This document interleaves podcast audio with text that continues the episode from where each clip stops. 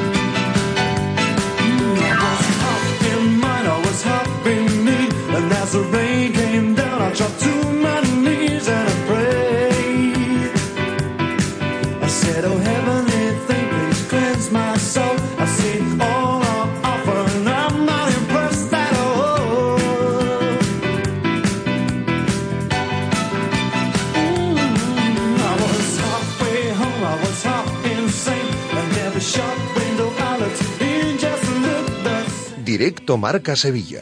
Agustín Varela.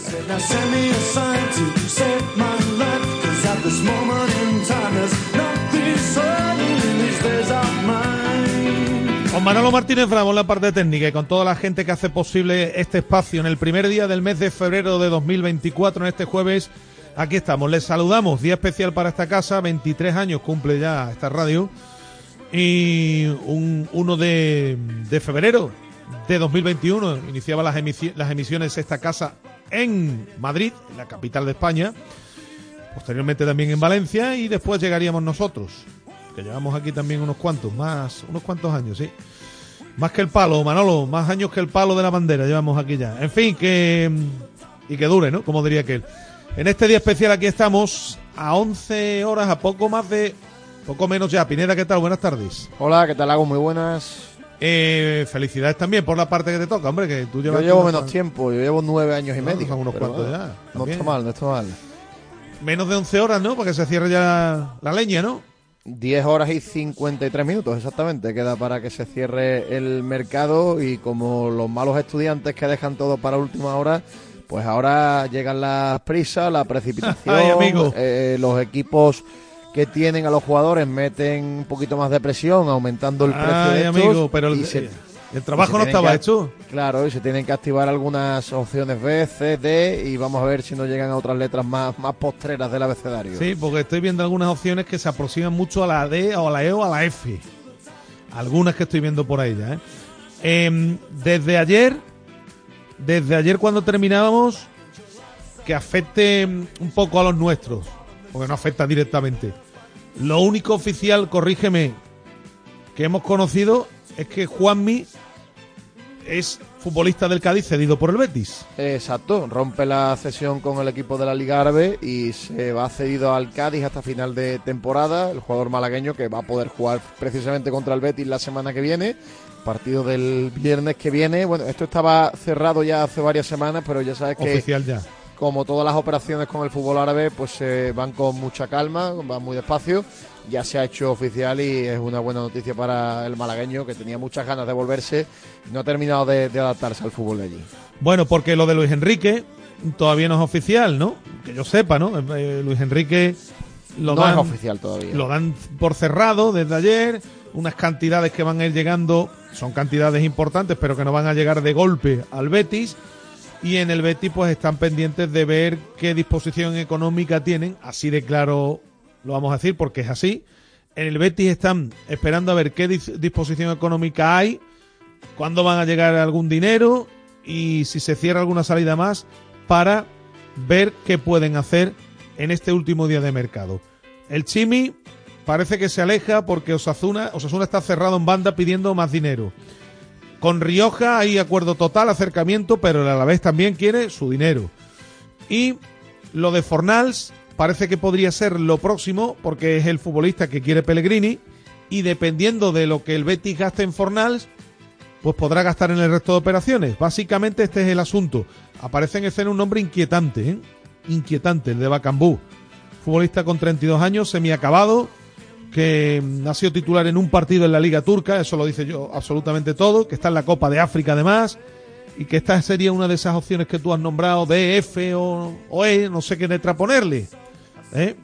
para que los oyentes se vayan enterando del asunto. Carballo ha entrenado y ha entrenado Yanis también, porque claro, aquí hace ya bastantes días que se fue Borja Iglesias y Diego Yo Pineda, que más allá de William José, Pellegrini tendrá que meter en la convocatoria algún delantero más. Claro, ¿no? en medio de esta semana frenética de posibles llegadas y posibles salidas, jugadores que han estado, aunque William Carballo se pueda quedar, pues con la mente más fuera que dentro, eh, al final el entrenador tiene que preparar el, el partido del fin de semana y por eso hace bien en llamar al chaval, un chaval que está destacando mucho en categorías inferiores, que renovó su contrato y que ha entrenado. Bueno, lo ha llamado Pellegrini para que pueda estar disponible incluso para el partido. Bueno, en el Sevilla, lo de la delantera Pineda parece que es la única operación de llegada en, en este final de, mercado. parece- ¿no? mm, Mira, en el Sevilla lo que decían era que iba a llegar seguro un delantero centro por la marcha de Hablo de llegadas, ¿eh? No es que vaya a ser la única operación, Sí. de llegadas. con Bocenic eh, como mejor colocado. Lo que pasa es que no terminan de ponerse de acuerdo en las cantidades con el Boavista, con el equipo de, que tiene los derechos del futbolista. Y entendían que con algo de tiempo, algo de margen, si se marchaba algún futbolista tipo Rafa Mir, pues el Sevilla iba a intentar pelear por un centrocampista. ¿Qué pasa? Que como esto no va a tener ningún tipo de margen, si finalmente lo del Valencia y Rafa Mir se hace, que yo lo veo muy complicado porque la oferta es ridícula, la Sí. oferta es ridícula, el Valencia aprovecha Muy pobre, ¿no? y, y conoce la situación y, bueno, ha lanzado una oferta de cesión. A- a ver si con cuela, una, opción- una opción de compra no obligatoria, pagando solamente el 30% de la ficha del futbolista, que, es de 3 millones brutos. Eh, Rafa Mir cobra 3 millones brutos, 1,5 limpios. Y bueno, pues si el jugador se va a marchar a, la Valencia en esas condiciones, yo creo que el Sevilla, pues bien haría en esperar al verano y, y ya ver si se lo puede quitar de encima en el mercado de junio, que va a haber seguro más opciones y más candidatos. Y luego, entre tanto, como lo de Boceni que está enquistado, pues ha aparecido en las últimas horas un nombre, el de Alejo Vélez, delantero del, del Tottenham, argentino, muy jovencito, que por cierto está lesionado. Inquietante, está lesionado y tuvo una lesión importante el pasado 3 de enero. Se hablaba Claro. de dos o tres meses de baja. Y yo cuando he leído, porque yo a este futbolista sí lo he visto, Pineda, un, alguna que otro partido, un futbolista delantero que va al choque, un delantero valiente, potente, potente. Cuando lo he visto, digo, bueno, pero si este chico está lesionado, yo me he quedado con las patas colgando. Y todavía dicen que le queda un mes. Pues sí, la verdad que, que a mí me ha llamado la atención el nombre cuando hemos empezado a investigar un poco sobre el futbolista. Pero bueno, en cualquier caso, además, este jugador sería cedido, ¿no? Porque los futbolistas que, que los compran los equipos de la Premier de Sudamérica normalmente pagan mucho dinero por ellos y solo podría recalar aquí como, como cedido y si sea ve- una opción de compra serían altas. Bueno, Ven- vendría a- que ir a, a recuperarse de, de la lesión. ¿eh? Sí. Para que nos entendamos. Este chico tiene 20 años, cumplió, creo que fue en, en, en- en septiembre. O sea que Se lesionó en el partido del 31 de diciembre ante Eso el es. Bournemouth, efectivamente. se conoció que el 3 de enero que tenía una lesión de ligamentos de la rodilla. Yo, yo me he quedado a cuadros, ¿no? Pero, insisto, que así está la- esta, es otra, esta es otra de las opciones que sería D, E o F o G. Este ya también sería una letra de ese tipo que tú has nombrado antes. En fin, que así están las cosas y las salidas enquistadas con una oferta, como hemos comentado, muy pobre, que ahora a la, a la Cora, eh, de la Cora informaremos de, del Valencia por, por Rafael Mir. Y a todo esto del Nido vuelve a reivindicar el cambio tras un encuentro al que no acudió casi nadie. Pero él, después dijo sus cositas cuando terminó el mismo, Sí, las escucharemos. bueno, al final, eh, el show que montó el nido no le salió muy bien en cuanto a que no acudieron las cuatro familias que tienen acciones de forma importante en el Sevilla. Sí que acudieron representantes de la Federación de Peñas, eh, representantes de los pequeños accionistas, en definitiva, sevillistas de base, sevillistas de a pie, pero claro, esto para la gobernanza del club no tiene absolutamente ningún tipo de, de bueno, no sirve para nada, ¿no? Por así decirlo, porque al final esta gente no, no tienen acciones y los accionistas pues que de momento no aceptan reunirse con Del Nido, que compareció al finalizar la, esta reunión y que vamos a escuchar luego sus palabras porque siempre es, escu- es interesante escuchar a, a la oposición, porque ahora mismo es oposición, y se dirigió y contestó también a su hijo, ¿no? Esas declaraciones que hizo en, la- en los medios, en ABC. De- lejos de, de que se apacigüen los ánimos, se recrudece, ¿no? La- Efectivamente. Bueno, vino a decir que no habla con él desde 2020, ¿verdad, Pineda? Desde 2020. Correcto, desde enero de 2020, antes de la pandemia. Y Y, y- y no tiene pinta de que vayan a sentarse a hablar, ¿verdad? No tiene pinta. No tiene De pinta. momento no. De momento no. Bueno, pues nada, esto es lo que hay en el Sevilla. Eh, la guerra del máximo accionista por detrás, pues evidentemente intentando acceder al, al poder y los que están dentro, pues viviendo en su mundo particular con un mercado de invierno que después vamos a esperar, ¿eh? vamos a ser cautos y vamos a esperar a que se cierre. Pero que si se cierra como tiene la pinta que se va a cerrar, es que para es mejor es bueno es para que, para que alguno coja la puerta empiece a correr y no mire hacia atrás 1 de febrero, el Sevilla muy cerca de los puestos de descenso, sabiendo que había muchas carencias y una plantilla fácilmente mejorable. Aquí han venido dos chavales de 20 años y el resto de posiciones no, no se han cubierto todavía. Yo bueno te lo voy a decir claro yo no sé si insisto que voy a ser cauto y voy a esperar pero si el mercado se cierra de la forma que se va a cerrar yo no sé si mejora la plantilla no te lo puedo decir Ni yo tampoco, ni yo tampoco. Lo que sí es verdad que si ahora vienen dos jugadores de mucho nivel en el Sevilla, imagínate que vinieran, que no va a ocurrir, el mercado podría ser bueno, pero muy tardío. ¿eh? Muy pero, tardío. pero al menos en- pero al menos serían gente más o menos reconocible no Bueno, vamos a ver que entre que, que llega uno y otro se Bueno. adapta y aquí las jornadas van pasando y el Sevilla sigue sin sumar. por cierto hay árbitros para el domingo Hernández Maeso no pitaba desde el lío no Claro, no pitaba desde el partido de, de la Almería, ¿no? Pues pita el partido del Sevilla en Vallecas. Hernández pues. Maeso con García, con Víctor García Verdura, el, el canario en el, en el bar. Eh, la última vez que estuvo en la capital de España, el hombre no le fue muy bien. Esperemos que. Vamos a esperar que el bar le ayude y que él tenga también una buena tarde y que si el bar lo llama para algo que no, que no tiene sentido, que tenga también esa personalidad, ¿no? Que en el Bernabéu no la tuvo. Y Pulido Santana va a pitar el partido del Betis contra el Getafe con Cuadra Fernández en el bar. Eh, hay horarios también de la jornada vigésimo sexta de que la que informaremos. Vamos a ir escuchando sonidos interesantes y en la recta final hablaremos de baloncesto que mañana juega otra vez el Betis aquí en casa. Por cierto, algo que me dicen desde, desde el club que tienen una promoción 2 por 1 para el partido de, de mañana ante el Castellón. eh, de la siguiente forma, quien compre una entrada para este partido, pues le regalan el mismo asiento para el partido contra Orense del 9 de febrero, de la semana que viene. Así que aquellos aficionados al básquet que sepan que O sea, un tienen 2 por 1 promoción, ¿no?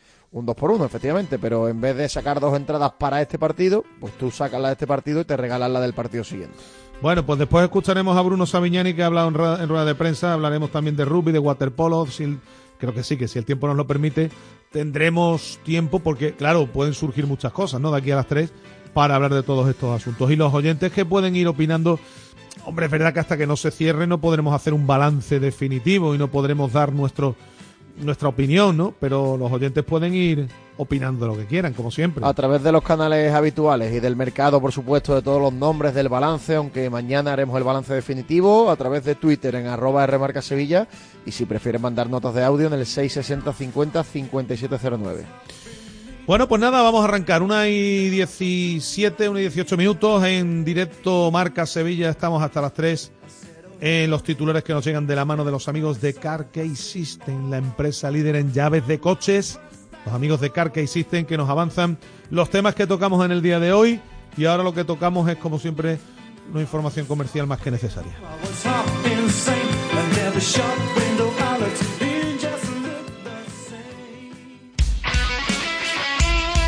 Radio. Manuel, he perdido las llaves del coche y es la única que tenía. No sé qué voy a hacer. No te preocupes, para eso está CarKey System. Ellos te hacen una nueva llave en un tiempo récord. En CarKey System tenemos tus llaves. En CarKey System tenemos tus llaves. CarKeySystem.com ¿Qué deseo le pedirías al genio de la lámpara mágica? Lo tengo claro, controlar mi Mercedes desde cualquier lugar. Pero si eso ya es una realidad, en Concesur y Fervial tienen todos los servicios digitales que necesitas para conectar tu Mercedes a tu smartphone. Así sabrás la localización de tu vehículo y mucho más. Esto sí que es un deseo concedido. Infórmate en Concesur y Fervial, tus talleres autorizados Mercedes-Benz en Sevilla.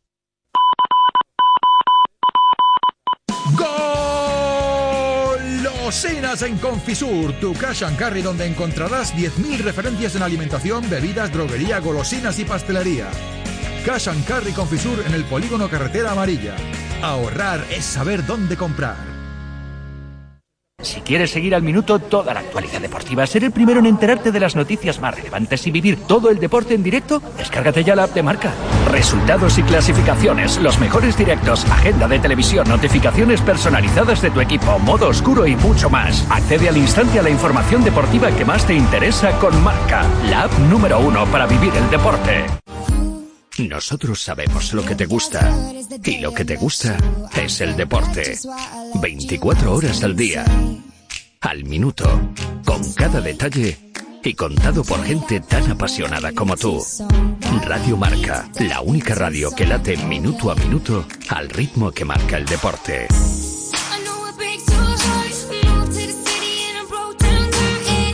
Di que nos escuchas.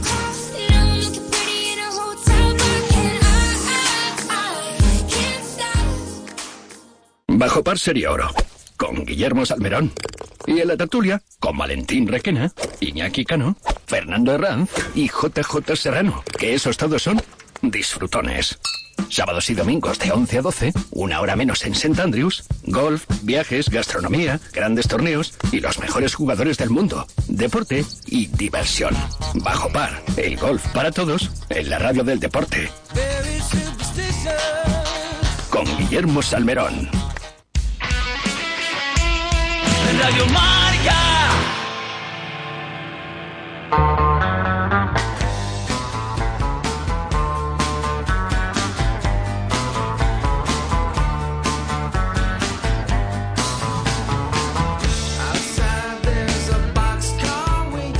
Manda tu nota de audio al 660 50 5709.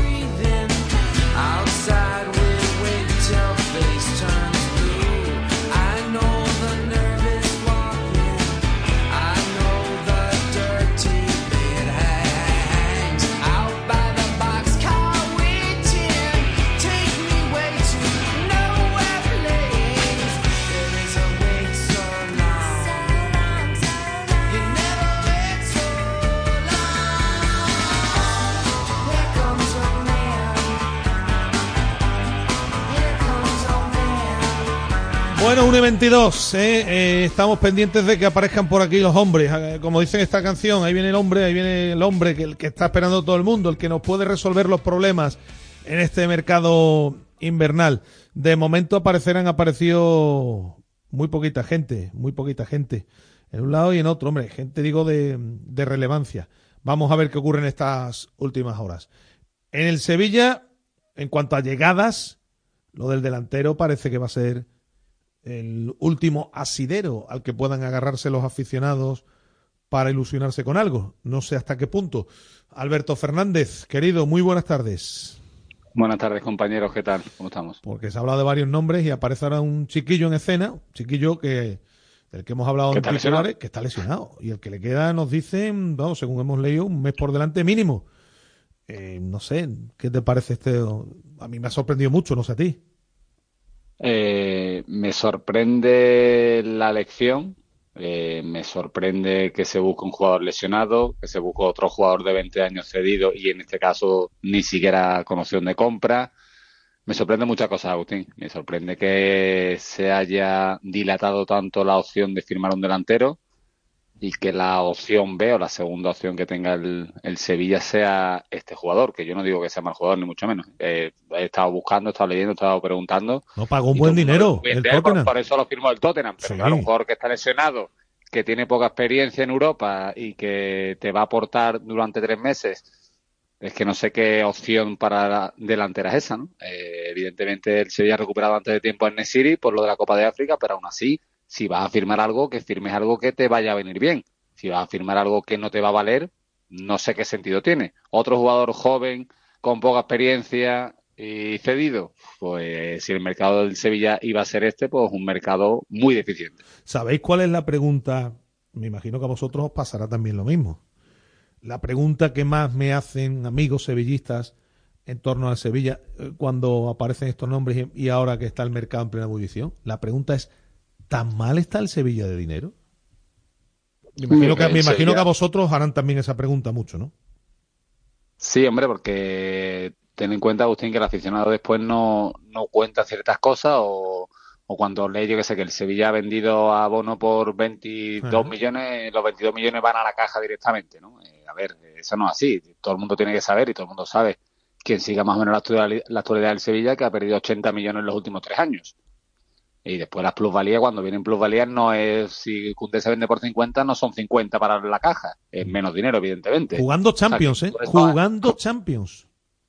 Eso y con los ingresos importantes de la Champions, pero si tus ingresos de la Champions por año son 70 millones y tu coste de plantilla son 170 y la plantilla después no es tan buena o, o no por lo- no le sacas el rendimiento que necesitas, pues todo va costando. Sevilla, para que la gente entienda, adapta su presupuesto de gasto de plantilla según los ingresos que vaya a tener. Si juega Champions, pues la plantilla cuesta más.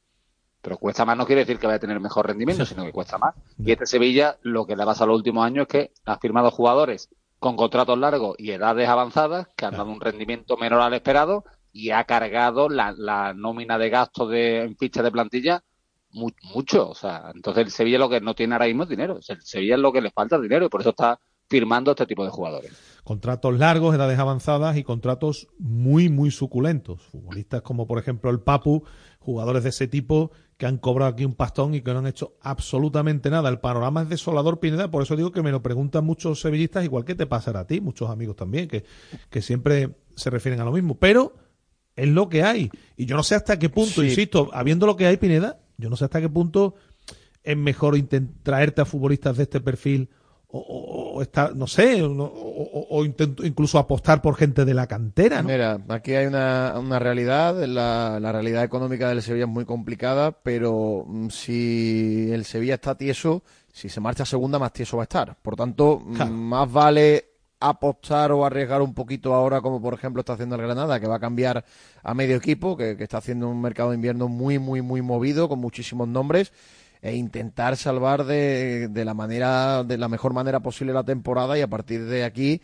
pues la temporada que viene planificar desde cero y con un proyecto totalmente distinto, eh, mucho más low cost y con jugadores mucho menos conocidos. Pero claro, si el Sevilla se va a segunda, eso sí que es caro, ¿eh? eso sí que complica la cosa y eso sí que marca la planificación del año que viene cuando se te van a ir casi todos los futbolistas y van a tener que empezar de cero, no, desde menos mil. Por tanto, eh, yo en el tema de ingeniería económica en el fútbol, obviamente no estoy muy puesto, pero que si el Sevilla está mal económicamente, también están mal competidores directos que tiene en la clasificación y se están moviendo mucho más en el mercado. Por Bueno, tanto, aquí hay algo que falla y algo que no se está haciendo bien. El Granada que acabamos de oír en nuestro informativo acaba de hacerse con los servicios de Facundo Pellistri, futbolista que además conoce la liga ya, pues militó en el Alavés, propiedad del United, y el Cádiz, eh, Alberto, pues ha fichado a Juanmi. Gente, Bueno, ya está. gente que, que, que conoce el oficio, ¿eh? Sí, hombre, y que le va a venir, y por ejemplo, el fichaje de Juanmi le va a venir muy bien al Cádiz. No sé cómo viene el jugador después de, de su paso por Arabia, pero evidentemente es un jugador que conoce la liga, la conoce muy bien, que siempre ha hecho goles y que dentro de este Cádiz de poca calidad arriba le va a aportar algo. Eh, todo el mundo se refuerza dentro de lo que puede. ¿Cuál es también es el problema del Sevilla? Es verdad que con lo de Rakitic ha liberado parte de masa salarial, pero es que tiene la masa salarial muy, muy cogida, entonces tampoco eh, se lanza al mercado y no puede firmar al delantero porque si tiene que pagar un traspaso, le tienes que añadir la amortización, el salario, y es que a veces no le llega. Entonces se decide por jugadores cedidos porque solo tiene que pagar parte de la ficha o la ficha completa. Es difícil el encaje de bolillos, pero aún así no hay que disculpar para nada lo que está haciendo los rectores sevillistas en cuanto al mercado de invierno, que dijeron que iba a ser muy movido, y movido ha sido para la salida, pero para la llegada, o sea, si a cualquier sevillista tú lo coges ahora, vamos a ver cómo termina el mercado, y le preguntas, ¿el equipo es mejor o peor que antes de empezar el mercado? No lo saben. Muchos te van a decir que peor. o no lo saben, o te pueden decir que no lo saben. Y después hay otro asunto, ¿no? Este Alejo Vélez, insisto, que es un futbolista que si el Tottenham pagó en su momento el dinero que pagó por él, pues es un chico que en Argentina, además en las selecciones inferiores, ha hecho muchos goles, que se tiene puesta mucha esperanza. Bueno, está lesionado, todo lo que queramos. Pero claro, alguno dirá, viendo el resultado que ha dado Isaac, bueno, y, y- en vez de ir por estos futbolistas de 20 años a otro lado, pues a lo mejor habría que, que apostar por gente de la casa, ¿no? Que, que este chico, si viene aquí, vamos a ver, yo no voy a dudar del compromiso del chico, pero este chico si viene aquí no va a tener, digo yo, el mismo compromiso que un tío de, de la casa que, que, que tenga que, que, que, no es la solución, ¿eh? Vuelvo a repetir. Yo, yo lo que creo, Agus, que, que, que hay muchos condicionantes. Si finalmente se hace el fichaje de Belis, entre ellos la lesión, luego el tema de que son futbolistas, se habla de rejuvenecer la plantilla y proyectar de cara al año que viene. Este tipo de futbolistas no van a proyectar absolutamente Claro. nada para el año que viene, porque después de lo que pagan los equipos de la Premier, no te van a poner en ningún caso una opción de compra que, a la que el Sevilla pueda llegar. A ver, ay, perdona, Pineda, es que claro, es que a lo que iba, para que no se me olvide, y perdona. Pongo un ejemplo. Eh, ¿Al Valencia quién lo salvó la pasada temporada? Sí, los chavales de la cantera. Los chicos que vinieron, los cuatro o cinco chicos que vinieron, y fijaos ahora qué resultado le están dando.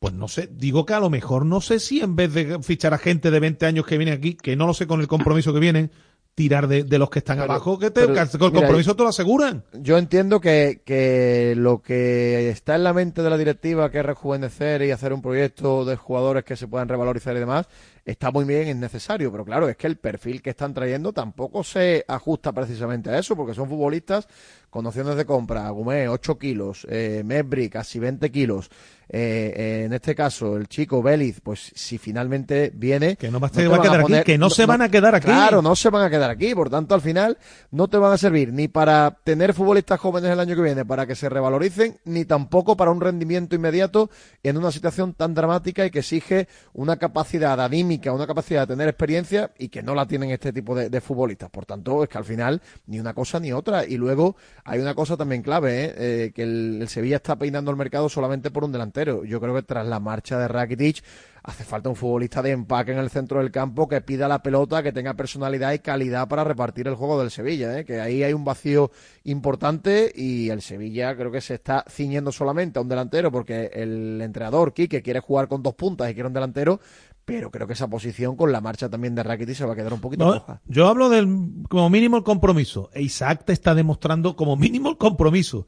La gente de abajo. El, el- oye, el filial va muy bien. Es verdad que hay dos, dos saltos de, de categoría y todo lo que.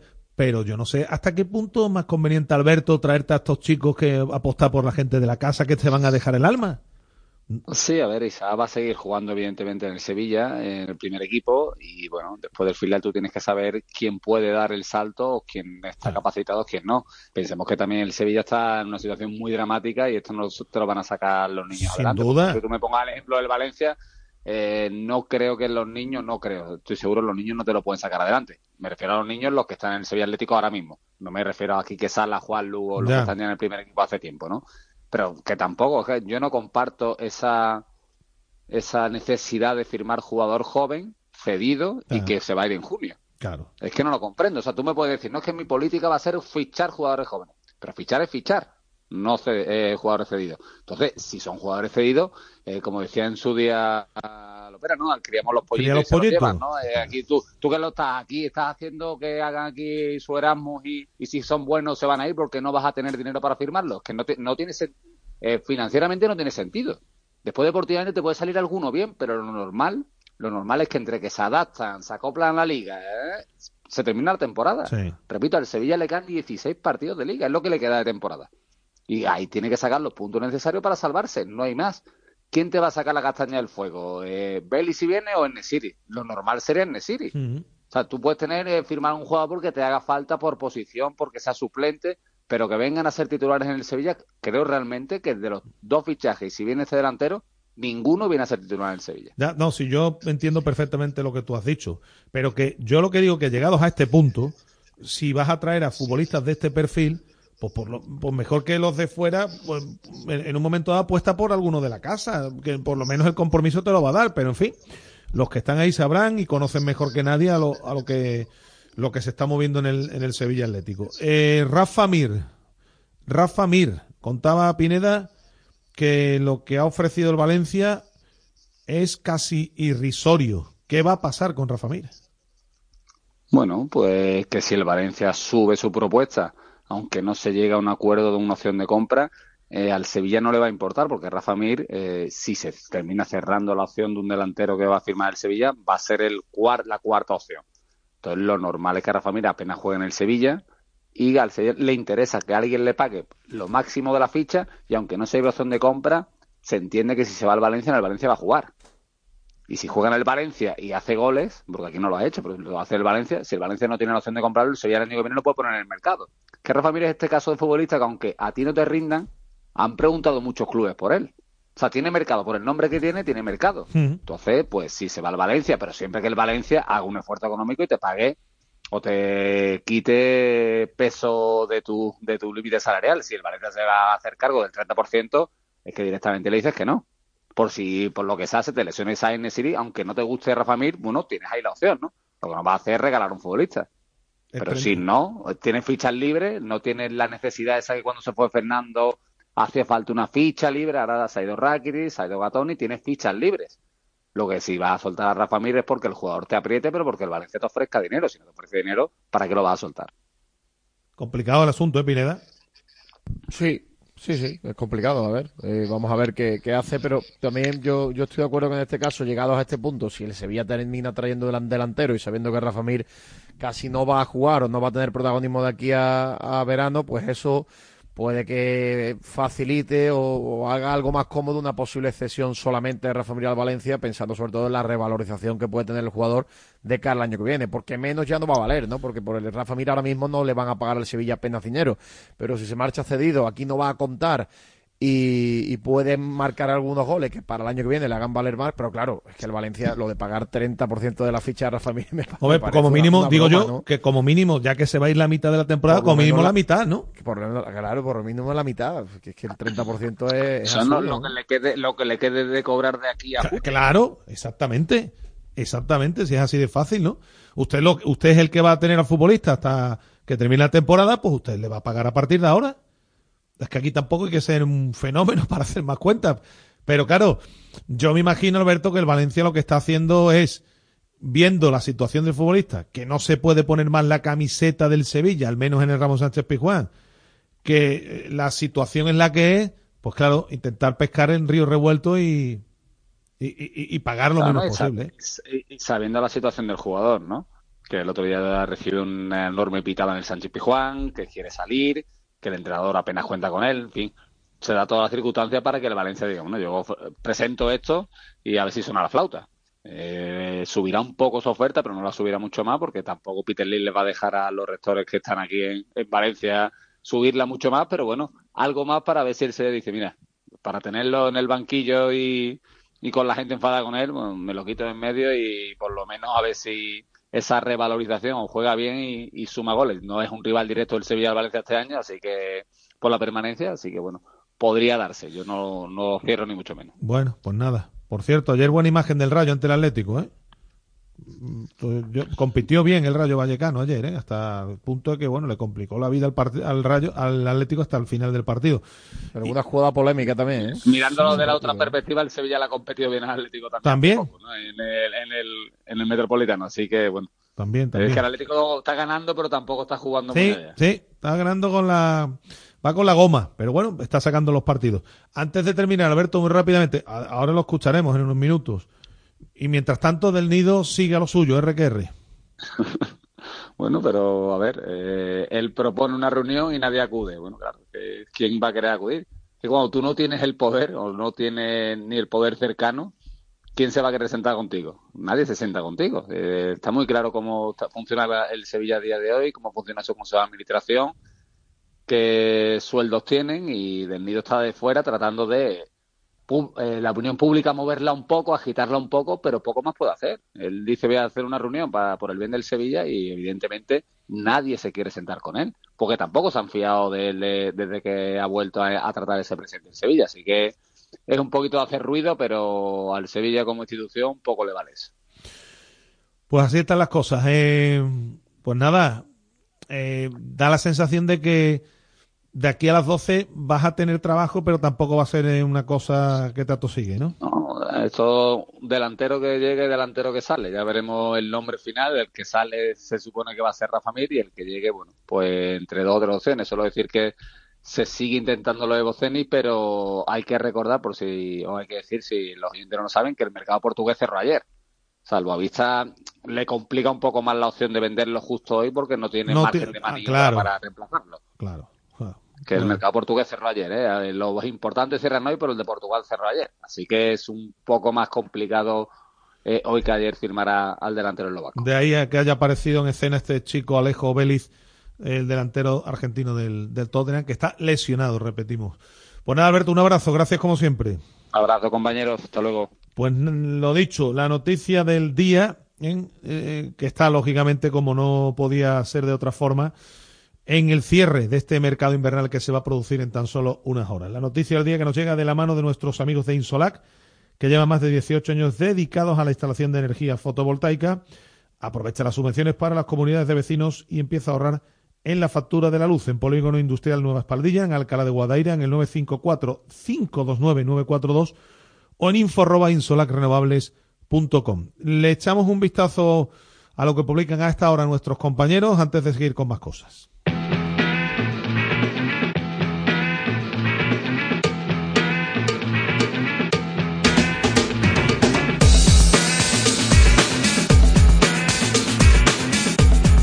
Comenzar el repaso a prensa con la página web del diario Marca, marca.com. Del Nido Benavente no encuentra apoyos y último esfuerzo del Sevilla por Bocenic con Alejo Vélez en la recámara. Sobre el Real Betis Balompié, el canterano Yanis es la principal novedad en el entrenamiento y el dueño de Botafogo ya da por cerrado el fichaje de Luis Enrique.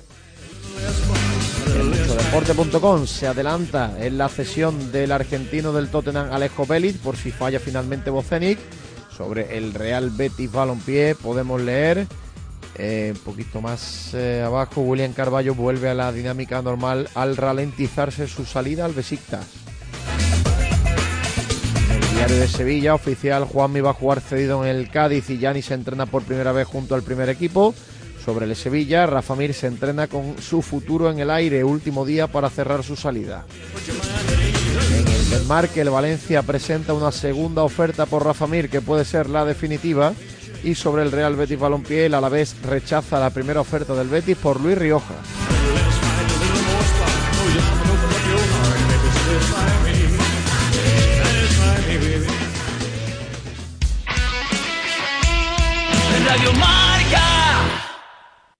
¿La factura de la luz te deja electrificado?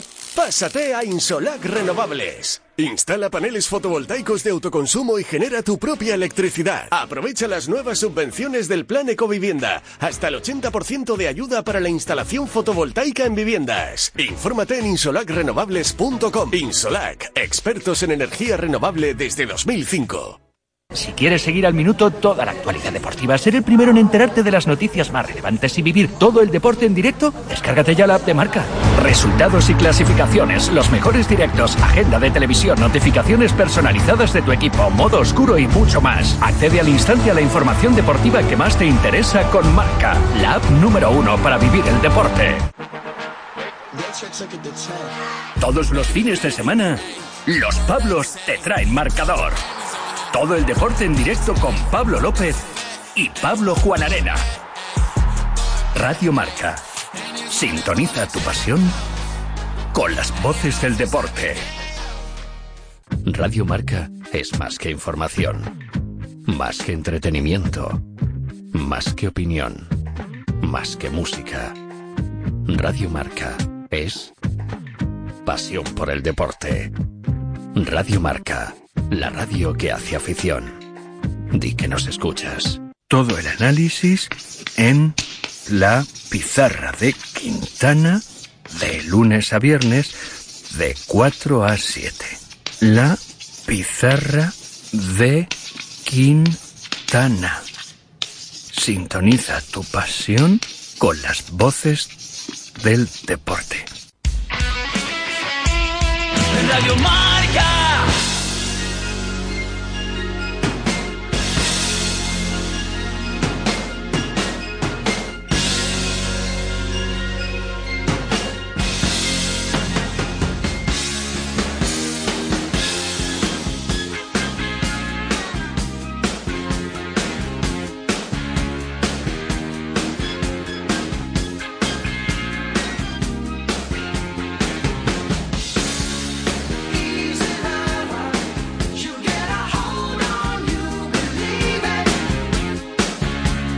Directo Marca Sevilla.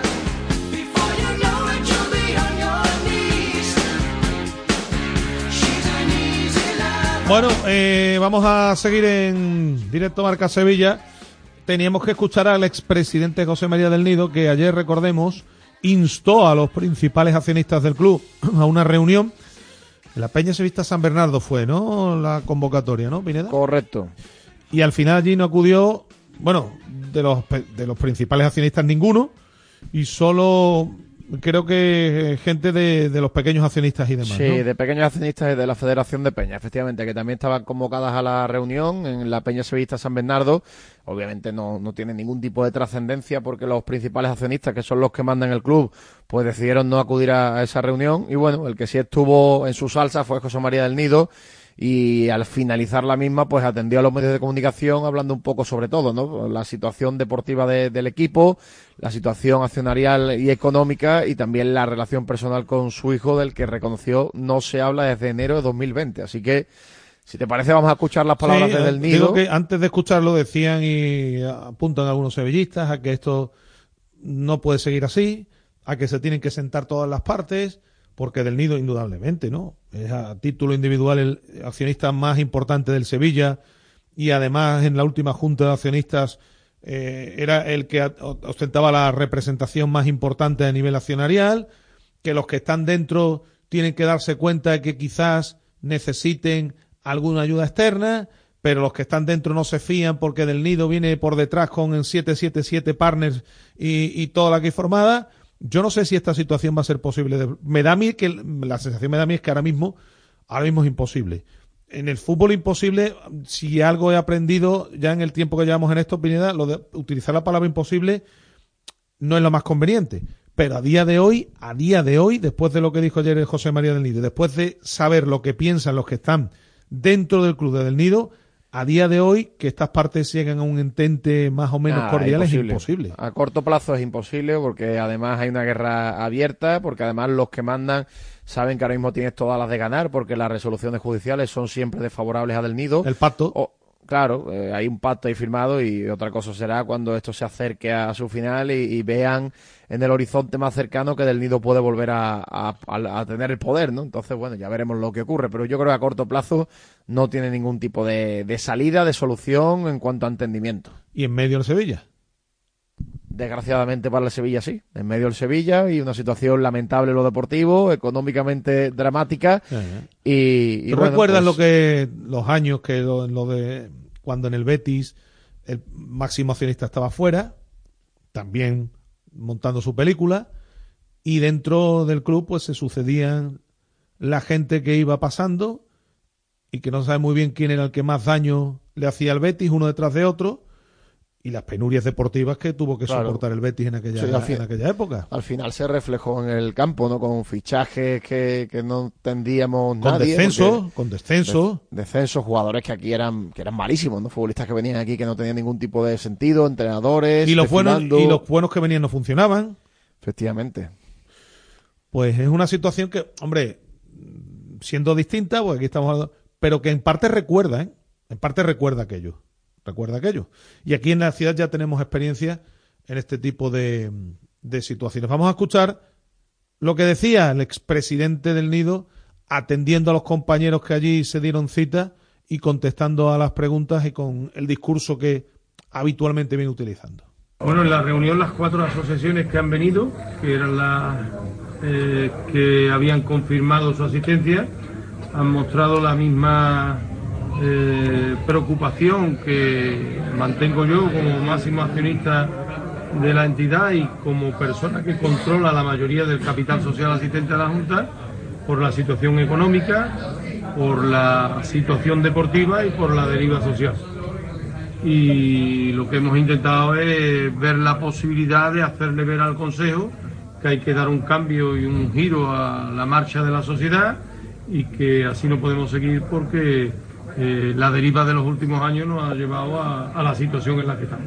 ¿No tenía José María la esperanza de que vinieran los máximos accionistas, digamos, los grupos de grandes accionistas que Mire, yo en eh, hace 30 días me reuní con 30, no 40 días exacto, me reuní con la familia Carrión. En los últimos años me he reunido una decena de veces con la familia Alén Matador.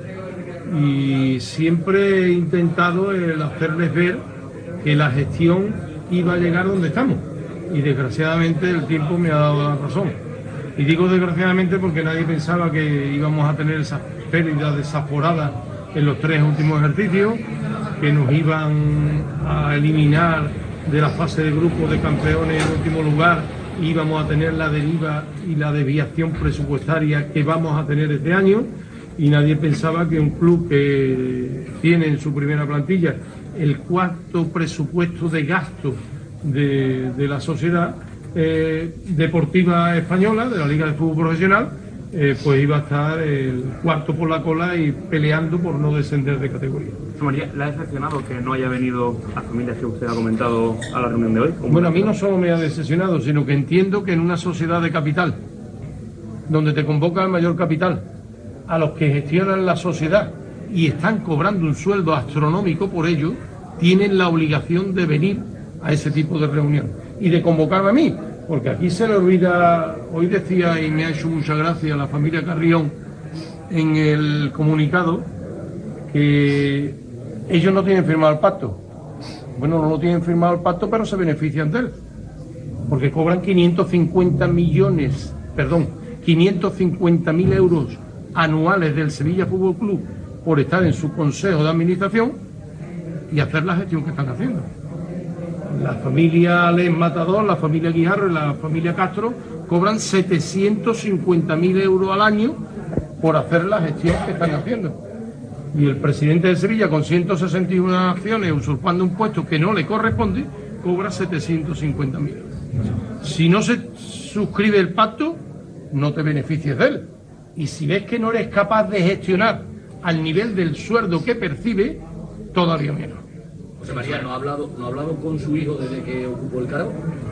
Yo no hablo con mi hijo desde enero de 2020. Pero eso cree que, que es normal que tiene, no ya por la relación familiar, sino siendo el actual presidente, bueno, su es máximo accionista a título personal, al margen del tema familiares que habría que hablar. ¿no? No solo el máximo accionista a nivel personal, sino que controla la mayoría del capital asistente a la Junta. Es evidente que en una sociedad de capital se debería respetar eso, pero como aquí están atrincherados, a partir de que hay varias familias de que no tienen para vivir si no cobran el sueldo del Sevilla, pues usted me dirá, así va. José María ha comentado su hijo que si usted acepta sentarse con él, en un minuto lo arregláis.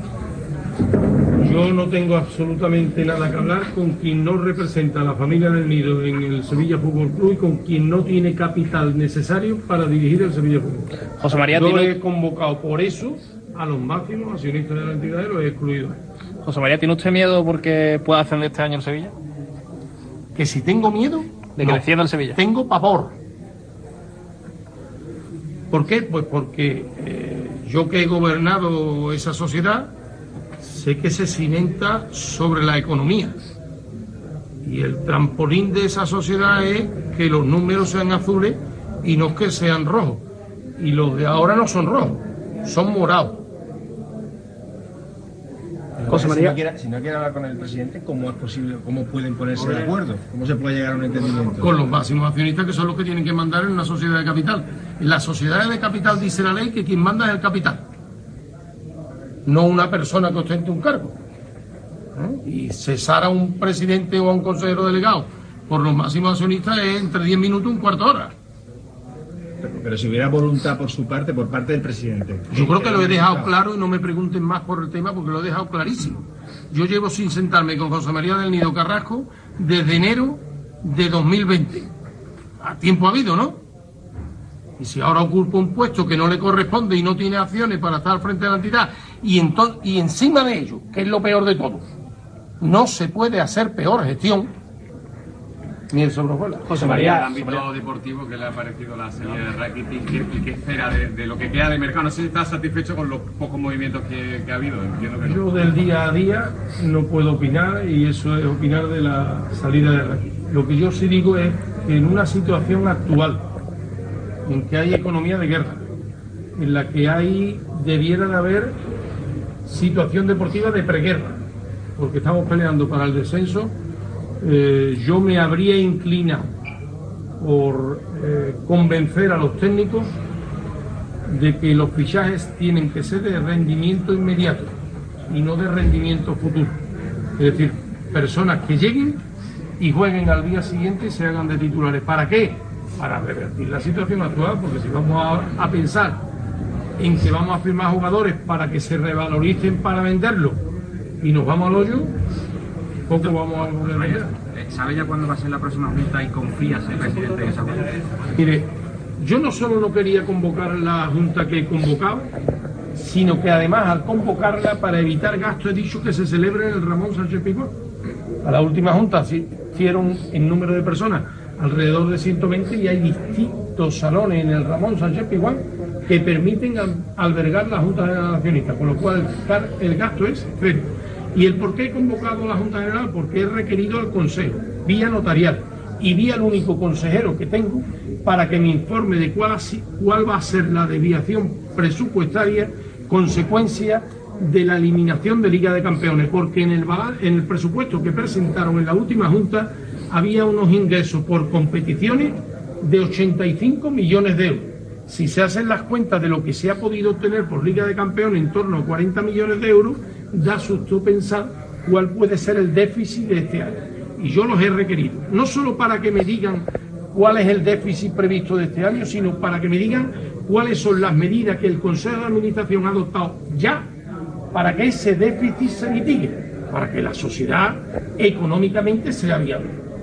¿Confías el presidente en esa junta? De la que ha solicitado. ¿Perdón? Si confías el presidente en esa junta. Bueno, yo confío en que en la Junta me informe primero y después ya veremos las medidas judiciales que para la Junta se adoptan. Entonces José María desaprueba totalmente la, la gestión de Víctor Horta como director deportivo, según lo que Bueno, yo no desapruebo la gestión de Víctor Horta como director deportivo. Pero si yo tengo un director deportivo que con un presupuesto de 250 millones de euros me tiene peleando por el descenso, no le digo lo que haría. No lo desapruebo. No. José María, no ayer- sería esa la decisión. José María.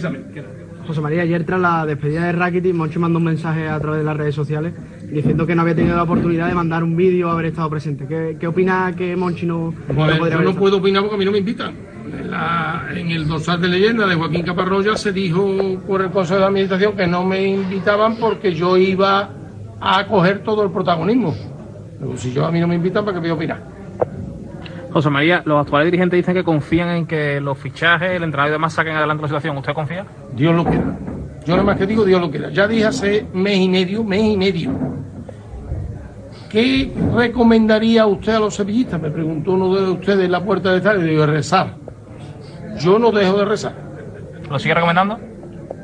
En esta situación, el rosario diario. No vale con un Padre Nuestro. ¿Vale? No, último, dijo ayer hijo, ¿no? Ayer antes unas declaraciones que lo que no quieren los actuales dirigentes es que entre los famosos americanos, entre comillas 777 partners. Eh, ¿Cuál es su relación con ellos y cómo, eh, cuál es el plan que usted tiene de la mano de ellos, entiendo, para cuando entre como presidente si entra? Mire, primero me parece una chorra. Segundo, que eso lo diga alguien que entiende de derecho, me parece una tontería ya mayúscula. A estudiar otra vez la carrera. Y tercero, yo estoy deseando que 777 Partners ayude en la gestión del Sevilla Fútbol. Quien trae los famosos americanos aquí es Pepe Castro, Carolina B, Paco Guijarro y la familia Carrillo, que tienen firmado documentos con ellos para la venta del Sevilla Fútbol Club, pagándole una comisión al intermediario.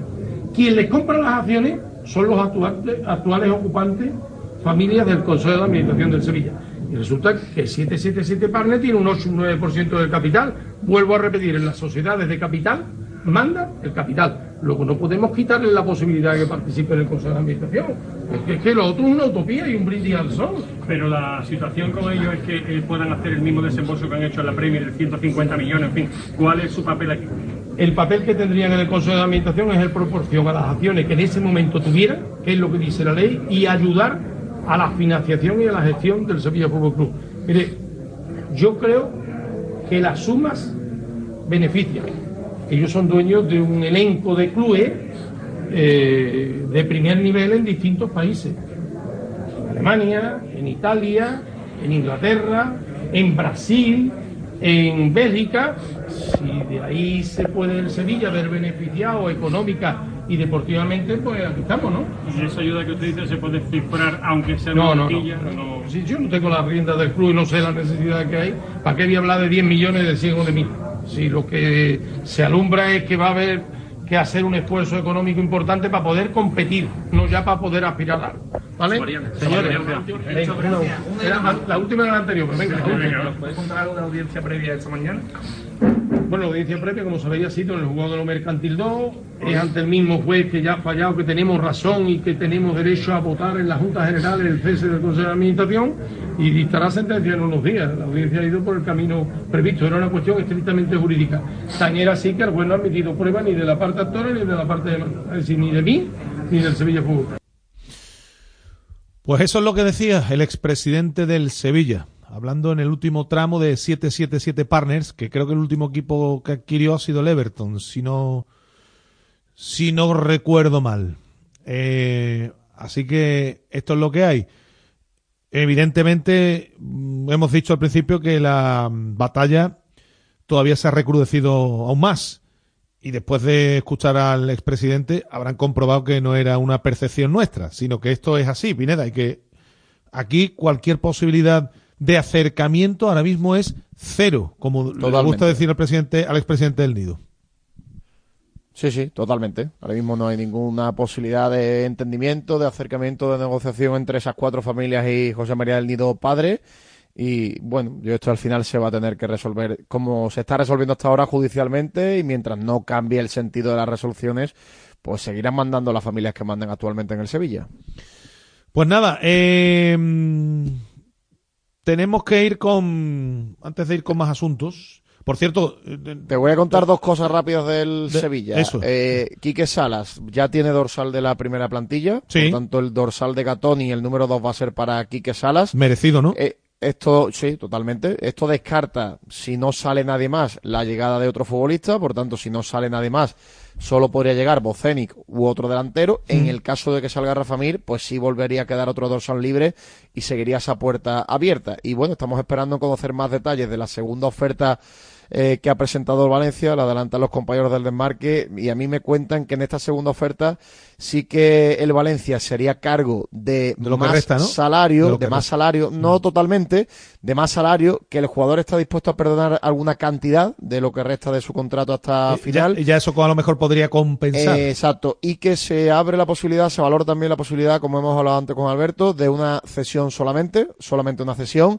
Y esto, pues evidentemente, al jugador le viene bien porque cambia de aires y al Sevilla le puede venir bien porque con los delanteros que hay en la plantilla no va a jugar y si le da por marcar goles en Valencia, pues podría venderlo por alguna cantidad mayor ya en el mercado de verano. Así que se abre también esa posibilidad de una cesión pura, sin ningún tipo de opción de compra y vamos a ver que esto se resuelva. Hombre, yo creo que se están dando pasos para que esto desemboque en la salida de Rafa Mir en las horas que quedan de día. Al final el futbolista va a jugar donde quiere, donde quería, Pineda.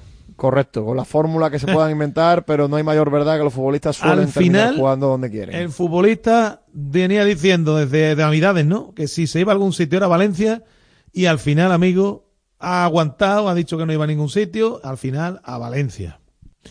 En fin, por eso decimos que en un porcentaje altísimo, ¿eh? altísimo, de este tipo de casos el futbolista acaba... Pero bueno, bien está lo que bien acaba y en el sentido de que Rafa Mir no puede jugar en el Sevilla, Rafa Mir no puede ponerse la camiseta del Sevilla en el Ramón Sánchez Pizjuán y si va a renunciar a parte de lo que cobra y el Valencia aporta un poquito de más cantidad y por ahí se van compensando las cosas, lo mejor es que el futbolista se marche.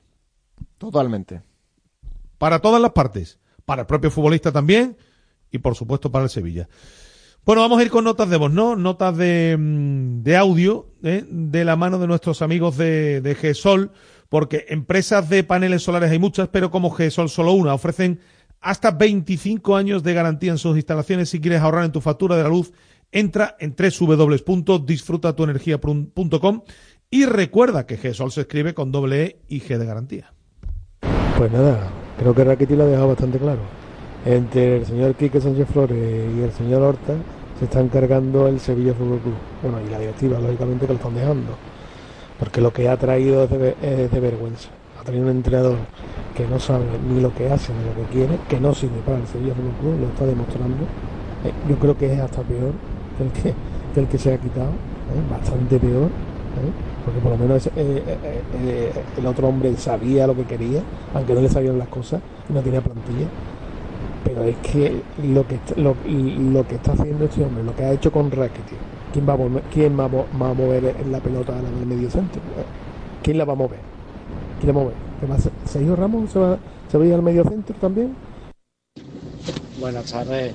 Para opinar sobre el trabajo realizado por la mediocre directiva que gobierna Real Betis Balompié, eh, ¿cómo estamos nosotros sin delantero y cedemos a Juanmi Arcadi? Venga ya, hombre, no engañéis más, por favor, que nos vaya a llevar a la ruina Aro, Catalán, Alarcón y pro- procurar que no se canse Pellegrini, que como Pellegrini se canse, eh, se ve un espectáculo. Buenas tardes, Radio Marca. Por contestarle un, un poquito a, a una persona que ayer decía que nos preocupábamos solamente de, de los fondos del, del Sevilla y que siempre se hablaba mal del Betis. El Betis no conoce tener fondos propios mm, desde hace, vamos, desde que jugaba Gordillo. Buenas tardes, señores. Últimas horas de mercado. Y tres preguntas que se hace mucho bético que no se chupa el. ¿Dónde están los fichajes? ¿Dónde está el dinero? ¿Dónde está el trabajo hecho, según el SEO? Este hombre que siempre dice la verdad. La verdad que el tío tiene condiciones para ser político, ¿eh? Y de lo que suenan, solo Fornati sí tiene un seguimiento. No creo que la tenga Takerefi con sus 31 años, pero por supuesto mejor Arne. Y tampoco creo que tenga un seguimiento los delanteros que suenan, pero por supuesto que mejor Arpanda. Y si es cierto lo de Patson Dakar, futbolista zambiano, y hay una opción, compra luego, por favor que venga. Bueno, señores, venga, mucho Betty. de Radio Marca, gracias por el espacio. Estoy hablando, grabando el mensaje en el día miércoles, el miércoles el 31. Entonces, porque yo estoy escuchando el programa vuestro de hoy ahora por un podcast. En fin, y eh, quiero ser rápido, no quiero ser muy pesado. Eh, yo ayer dije que el trabajo no estaba hecho en el Real Betis Balompié porque había que esperar a una venta. La venta parece ser que se realiza hoy y con esa venta el trabajo que ya estaba hecho se está desencadenando. Los trabajos están hechos cuando hay una posibilidad de hacerlo. Anteriormente a que la venta no se produjera era imposible. Se ha hecho la venta y el trabajo que estaba planificado se está haciendo. Buenas tardes, Radio Marca, desde Dos Hermanas, Ciudad Verde y Blanca, 200%. Vergonzoso, señores, el trabajo está hecho. Espero entrevista de todos los medios de comunicación al CEO por esas palabras. ¿Vale? Y, y, a, y a Catalán, José Miguel López Catalán, en la televisión del club, que también dejó a entrever lo mismo, y que este mercado había cosas que, que aunque pareciera mentira, que había gangas también que podían salir. Vergonzoso, qué improvisación, señores. Qué improvisación. Para, estar, para fichar a Cambu con 32 años, que, que ha metido tres goles en, en- tres temporadas prácticamente, señores. Vamos a dejarnos ya de. No fichen, de verdad, no fichen. Para eso no fichen a nadie, tiren de la cantera. Eh, buenas señores, os estoy escuchando hablar sobre que más de uno tenía que salir con dimisión, ¿no? Por los fichajes, porque no hay refuerzo, porque da igual. Eh, mm, señores, eh, repito, esto es como la política. Mm, si el señor Sánchez deja el país en el desastre total, a él se la va a pelar. Si nosotros pegamos un segundazo, eh, Denido Junior, eh, el director deportivo y demás, sale escopeteado y punto. Señores, eh, el que sale el lunes santo de la calle Santiago que está en Birmingham, ese que ha hecho, salí escopeteado. Buenas tardes, Radio Marca Sevilla. Sobre el mercado de fichajes del Sevilla que está realizando, que la verdad está dejando bastante que desear, sobre todo visto Porta.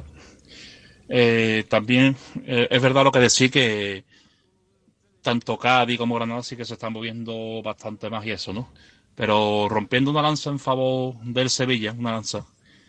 Hay que decir que ni Cádiz ni Granada tienen el sobrecoste de plantilla que tiene el Sevilla, que es lo que hace difícil a la hora de colocar a los futbolistas. No sé que venga un equipo de Arabia, como pasó con Rakitic, y le quiera dar la mortera. Entonces, por eso nadie está preguntando por los jugadores del Sevilla, que cobran mucho, y el rendimiento que llevan dando durante tiempo es cuanto menos malo. Hola, buenas tardes, Radio Marca. A ver, Agustín Varela, ¿me puede explicar dónde está el dinero del Betis? No lo entiendo.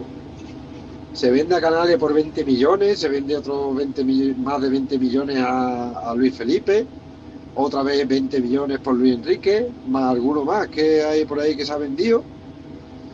Y no sé, y se está racaneando para traer a, a Luis Rioja, también racaneando para traer al Chimi Ávila. Están ahí que los, los otros equipos no, no aceptan la- las ofertas nefastas que están haciendo. El Fornar también pasa lo mismo. Pues no lo entiendo. No entiendo dónde está el dinero. Y ahora se está escuchando el Tampa. Un delantero que está ya mejor que, vamos, está como retirado. No lo entiendo.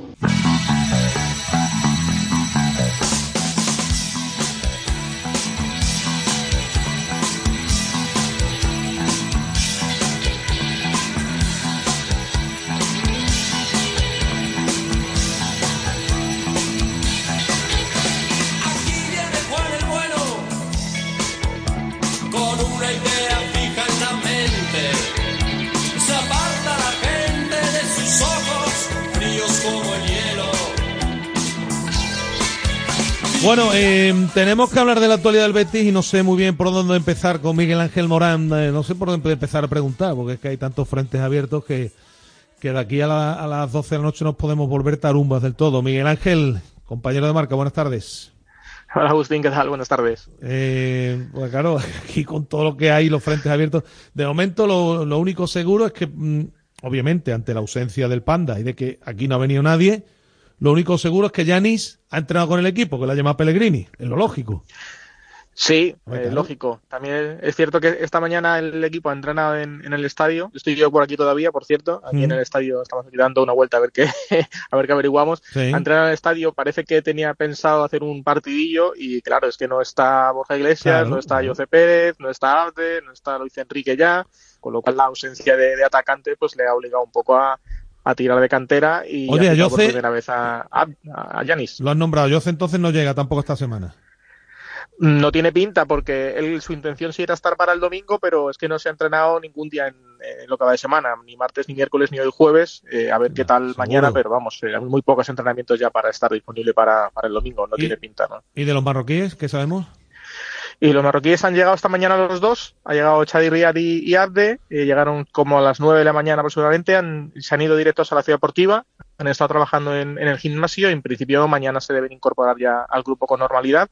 Y durante la tarde de hoy se espera a Yusuf Sabali, que todavía no había llegado de, la Copa de África y debería también estar por aquí hoy, esta tarde. Otra cosa, Pineda, es que cuente con los marroquíes, porque Pellegrini ya sabemos que es mucho de, de poner a los que han trabajado durante toda la semana, ¿eh? Hombre, ya, yo, yo, yo no sé si va a contar con ellos, pero si En la convocatoria llegan- sí, la si llegan en buen momento de forma, al menos convocados sí, porque Sí. hemos visto que las convocatorias en los últimos partidos son muy cortitas, con mucha gente del filial, y hombre, y para tirar de cinco futbolistas del filial, pues al menos tiras de dos jugadores de la, de la plantilla, y bueno, sobre todo por tener también centrales de garantías, ¿no? Que está jugando solamente con PSL, con Sócrates y el resto pues son chicos como, como Visus, por ejemplo, y por tener más alternativas. Yo creo que para el domingo, al menos para contar con, con ellos, sí que van a estar. Sí, en la convocatoria sí, Miguel. Otra cosa es que Pellegrini, que suele ser justo Socrates, hizo el otro día un gran partido.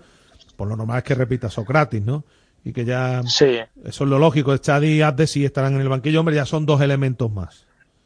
Sí, yo entiendo que sí, que los dos deben estar convocados. eh, si vienen bien, sin ningún problema, deberían estar, porque al final lo que tú dices, no, no hay demasiadas alternativas y, y además tienen dos entrenamientos para estar con el grupo. Van a estar mañana, van a estar el sábado. Con esto de, que juegan el domingo por la tarde, pues hay tiempo de sobra para, para comprobar en qué estado físico vienen y, y poder contar con ellos. Bueno, empezamos por el delantero, porque el delantero se ha ido, se ha ido Luis Enrique también, bueno, pero sobre todo lo de Borja, que hace más tiempo que se fue. No ha llegado nadie.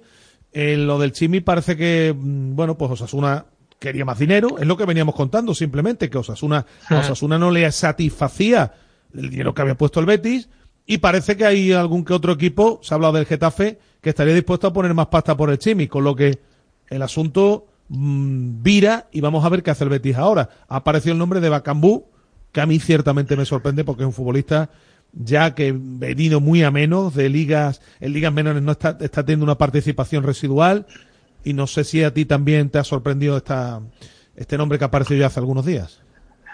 Sí, bueno, me sorprendió cuando me lo dijeron eh, la semana pasada y, y es verdad que, que, hombre, sí, depende cómo se entienda la operación. Si es una cesión hasta final de temporada, como un complemento, pues igual puede ser interesante.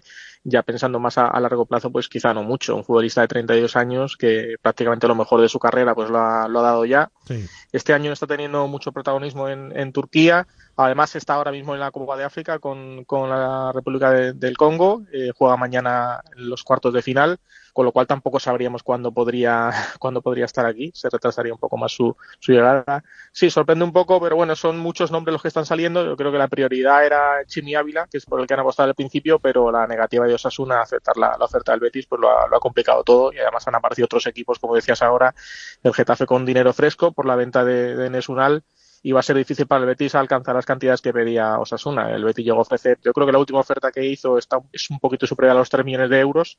En principio había hablado de cesión con opción de compra, luego ya directamente traspaso y ya alcanzaron esa, esa cifra de casi 4 millones y no la ha aceptado Osasuna, con lo cual yo creo que el Betis ahí pues lo va a tener bastante complicado y va a tener que agilizar eh, operaciones en la, en la tarde de hoy para encontrar un delantero que, que supla a Borja Iglesias. Claro, indudablemente. Es la prioridad, más allá de que, bueno, pues la salida de Luis Enrique ha propiciado los otros movimientos de Luis Rioja y el tema de Fornals, ¿no? Que son de los futbolistas en los que están centradas las negociaciones Miguel Ángel desde, desde hace ya un par de días. Sí, yo creo que eh, Fornals es el que más interesa de todos. Eh, es un jugador que además es petición expresa de, de Pellegrini, ya se lo llevó él al, al West Ham. Eh, es el jugador que, que le gusta y el que le gustaría incorporar en- a la plantilla en este, en este mercado invernal.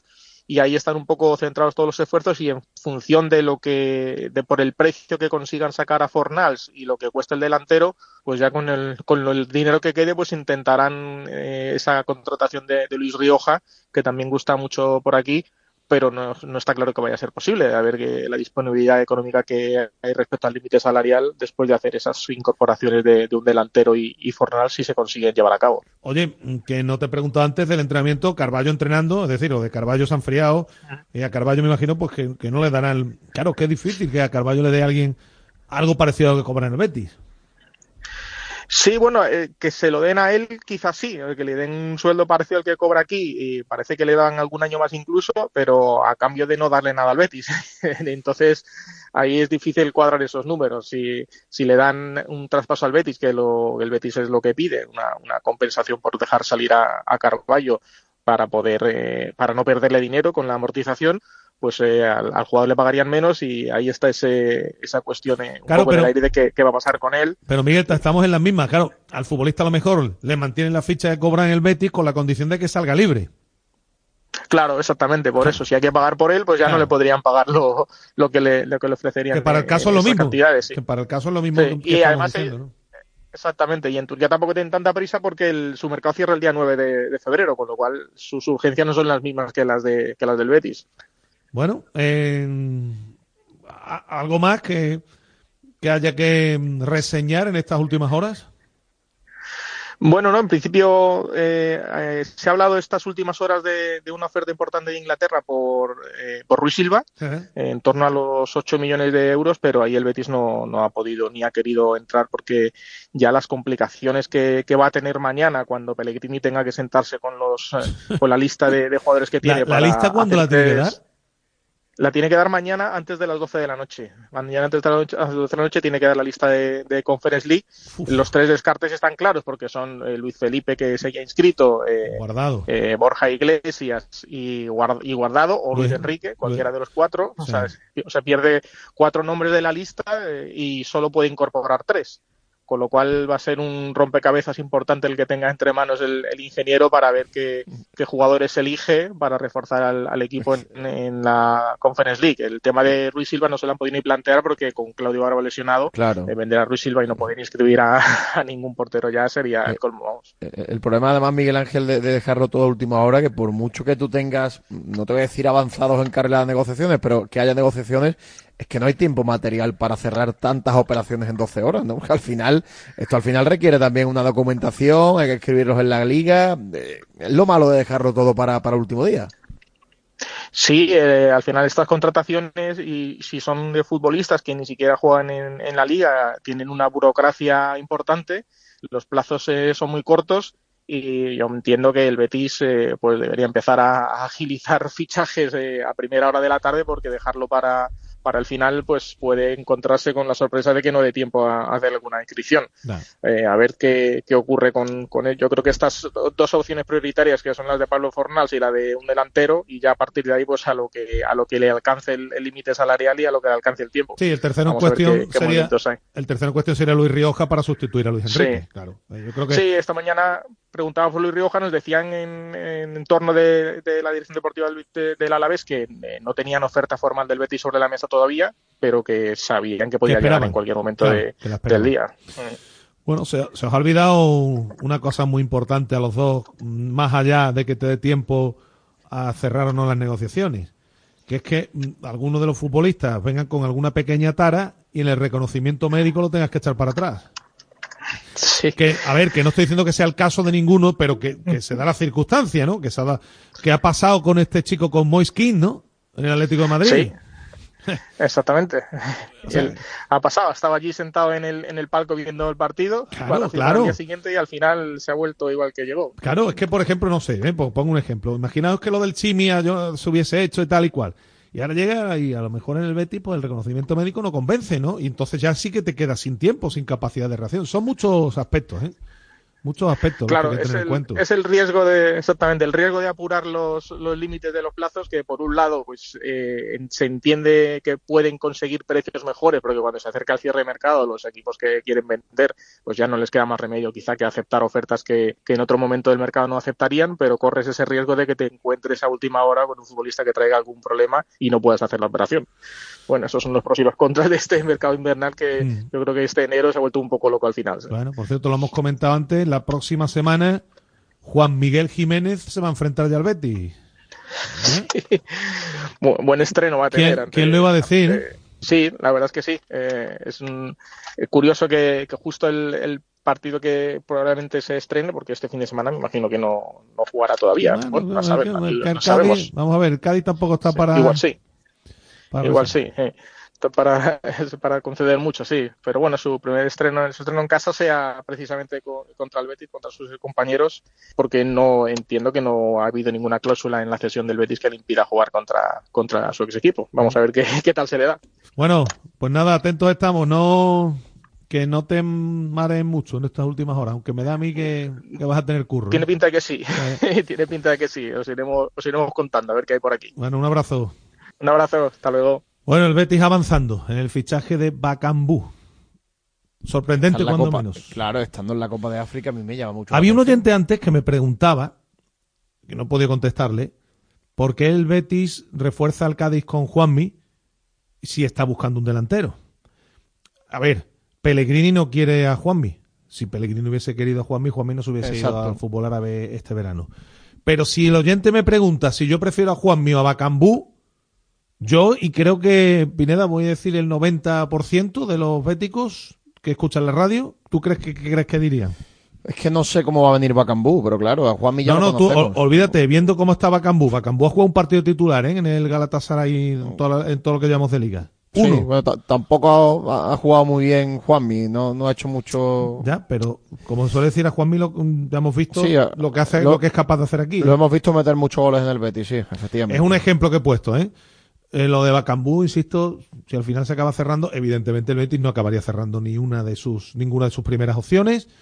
Y yo no sé hasta qué punto este futbolista aquí va a ver lo que es capaz de hacer. Me, me reservo en la incógnita porque hay un señor en el banquillo del Betis que seguramente le vas a poner una cabra delantero cualquier día y la va a hacer rendir. Por eso me reservo mi opinión, Pineda. Sí, me imagino que el perfil de Bacambú a Pellegrini le, le gustará, digo yo, ¿no? Porque eso se lo preguntaremos en la rueda de prensa antes de- del partido del fin de semana, pero imagino que será consensuada seguro la A ver si habla la mañana, ¿no? Claro, de momento Sería, no nos han dicho sería nada. interesante que hablara mañana. Me da a mí que mañana no va a hablar. Me da a mí. Pero sería interesante. Bueno, te tengo que hablar mientras tanto, Pineda, de Confisur. ¿eh? Confisur es uno de los mejores lugares donde encontrar una grandísima variedad de productos de alimentación, bebidas, golosinas, pastelería y droguería a unos precios muy competitivos. Si quieres comprar y ahorrar, no lo dudes más. Confisur es tu lugar en el polígono Carretera Amarilla. para que lo tengas en cuenta. Pues así están las cosas en el conjunto verde y blanco. El Chimi Ávila parece que mm, el Betis no va a llegar a lo que quiere Osasuna. Eh, vamos a ver dónde va finalmente el futbolista. Yo insisto que no voy a descartar nada porque hemos visto como operaciones que estaban en otros mercados rotas a esta hora de la tarde se da después un vuelco total en la negociación y el futbolista acaba viniendo al Betis. Pero, insisto que según publican ya los compañeros, en este caso nuestro compañero Miguel Ángel Morán, el, el Betis está a un paso de cerrar un acuerdo con el Galatasaray para que Bacambú se convierta en futbolista del conjunto verde y blanco. Mañana juega la República Democrática del Congo.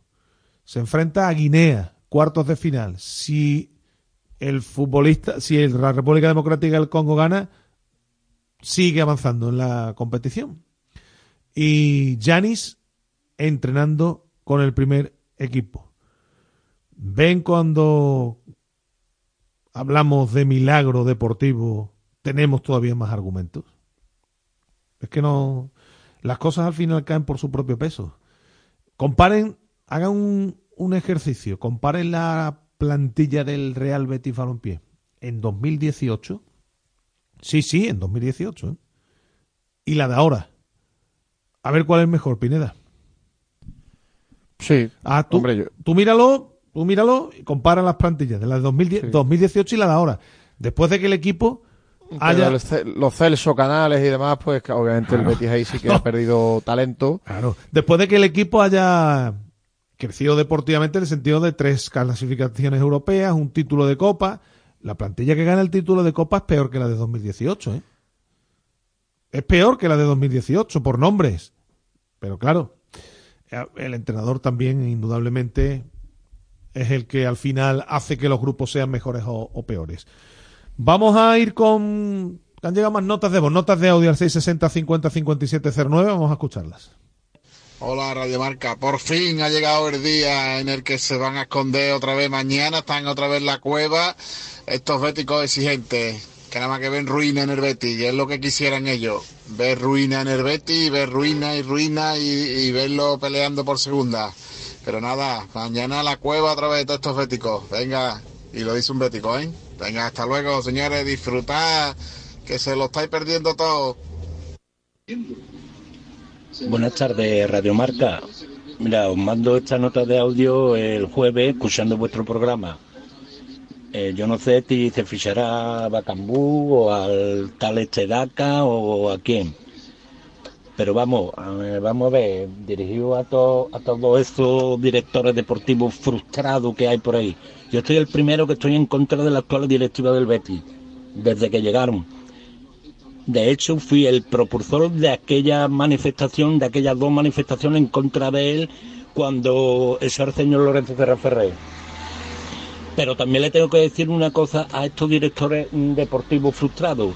Ustedes en el mercado de enero y sin un duro prácticamente, ¿qué queréis ustedes fichar? ¿A Lukaku o a Van Basten con 25 años, señores? ¿Ustedes, ustedes pensáis bien, estáis bien, en, verdad, en su sano juicio o, qué es lo que queréis? Bacambú.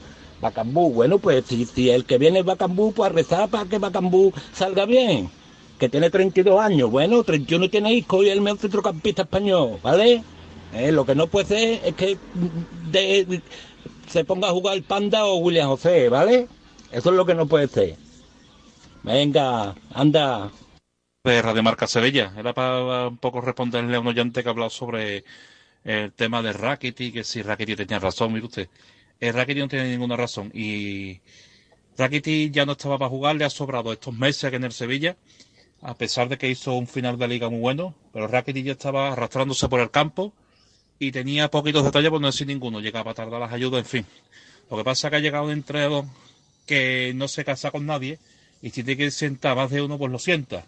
Llámese Rakitic, llámese quien sea. No como con otros entrenadores que sí tenía que jugar por decreto futbolistas que estaban muy fuera de forma. Por ejemplo, Diego Alonso, al que ha hecho también alusión que dice que Quique Sánchez Flores es peor que Diego Alonso. Mire usted, si dice eso, de fútbol poquito. Porque por lo menos Quique Sánchez Flores, aunque sea un partido de liga, pero ha ganado. Diego Alonso no ganó ni uno. hizo la maravillosa puntuación de 5 puntos de 30. Con un, con un camino que vamos para segunda división que es Carva. Ah, y una preparación física de la plantilla cuanto menos deficiente con Diego Alonso, pues no nula. No quiero exculpar a la nefasta dirección deportiva del Sevilla ni a la nefasta directiva, que son muy culpables de lo que está pasando. Por supuesto, amén de la herencia. Pero que esto no es, no es el FIFA, que quito a este, pongo el otro, en fin. Buenas tardes. Pues muchas gracias ¿eh? a todos los oyentes que, son, que nos mandan sus notas de notas de audio. Tenemos que cumplir con patrocinadores antes de seguir con más cosas. Radio Marca. Acierta al ahorrar en electricidad en tu vivienda o negocio. ¿Qué empresa es líder en fotovoltaica en Andalucía? GESOL. ¿Quién ha realizado más de 5.000 instalaciones? GESOL. ¿Cuál es la mejor valorada en reseñas de Google? GESOL. ¿Y cuál te ofrece un estudio personalizado gratuito? GESOL. Gana tú también y ahorra con tu instalación fotovoltaica de autoconsumo. Solicita tu estudio gratuito en www.disfrutatuenergia.com. Si quieres seguir al minuto toda la actualidad deportiva, ser el primero en enterarte de las noticias más relevantes y vivir todo el deporte en directo, descárgate ya la app de marca. Resultados y clasificaciones, los mejores directos, agenda de televisión, notificaciones personalizadas de tu equipo, modo oscuro y mucho más. Accede al instante a la información deportiva que más te interesa con Marca, la app número uno para vivir el deporte. ¿Sabías que el grupo Kraftwerk realizaba sus giras en bicicleta de ciudad en ciudad porque son unos fanáticos del ciclismo e incluso dedicaron una canción al Tour de Francia? ¿Y que los Madness son muy futboleros y por eso decoraban el escenario de sus conciertos con banderines de córner, porterías y balones? Pues estas cosas y muchas más puedes conocerlas cada viernes después del partidazo de Cope y cuando tú quieras en el podcast de la Deporteca con Natalia Freire. Something tells you that you've got to get away from it. Lo que ocurre lo escuchas en marcador con Pablo Me ha Parra. venido a la cabeza el nombre de Diego López. Hola Diego, ¿cómo estás? Muy buenas tardes. Por favor, Hola, que nos dejen tener esa comunicación con Juan Carlos Ferrero, que ahora creo que sí. Hola Juan Carlos, ¿qué tal? Muy buenas. Hola, ¿qué tal? ¿Cómo estás? Pues, eh, para saludar a Susana Guas. Hola Susana, ¿cómo estás? Muy buenas tardes. Pues muy bien, además encantada de Los estar aquí. protagonistas del deporte primero en Radio Marca. De 7 a 11 y media hablamos de deporte. Simplemente periodismo.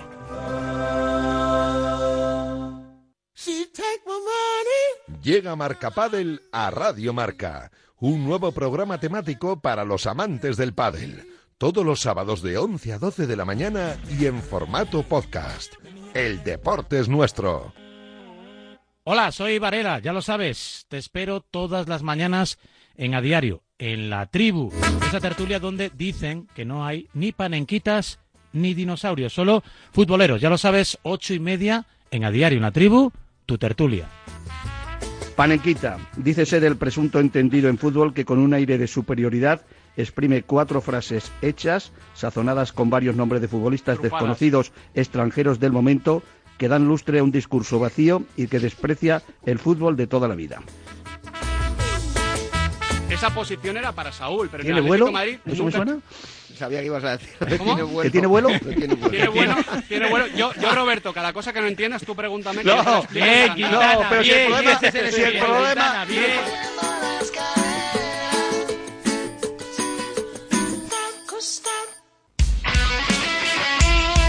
Radio Marca.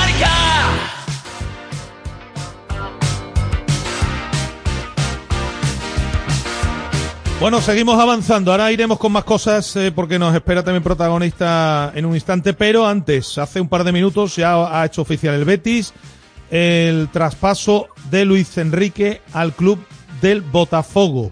El Betis y el Botafogo han encazado un acuerdo para el traspaso de Luis Enrique al club de Río de Janeiro. El club agradece los servicios prestados por el extremo brasileño en la temporada y media en la que ha pertenecido al Real Betis y le desea mucha suerte en su futuro profesional. El jugador que llegó a Heliópolis en 2022 se marcha tras disputar 64 partidos oficiales con la camiseta de las 13 barras en los que ha anotado 4 goles y repartido 10 asistencias. Así que a partir de ahora imagino que irán precipitándose los acontecimientos en el Betis. Lo iremos, los iremos contando. Vamos con más asuntos. XV, DJ there? We up in here. Thank you for joining Everybody's nobody. How y'all feel?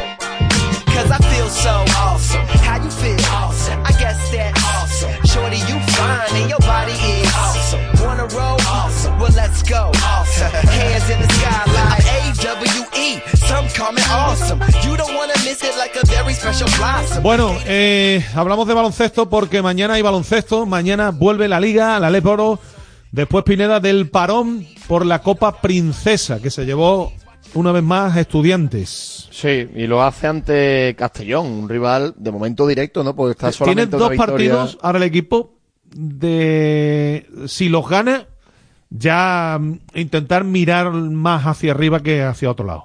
Sí, yo creo que si le gana Castellón, evidentemente ya mete dos victorias de por medio con el equipo valenciano, que, que es el que justamente está por detrás en la clasificación. Y después Orense. luego, sí, luego Orense, que está un poquito por encima, pero claro, si es capaz de sumar estas dos victorias, yo creo que ya para la segunda vuelta sí que miraría más hacia arriba que hacia abajo. Pero bueno, el primero mañana, delante de su gente, en San Pablo, contra Castellón a las 8 de la tarde, y vamos a ver si el equipo de Savignani vuelve a mostrar esta versión competitiva que viene mostrando en las últimas semanas. Recordemos que es verdad que el equipo después de las Navidades ha sacado un poquito la cabecita, pero que no está ni mucho menos alejado por mucho que pueda uno mirar la clasificación y ver al Betis el duodécimo de 18 equipos, no está ni mucho menos eh, lejos de la quema. Hay una igualdad tremenda.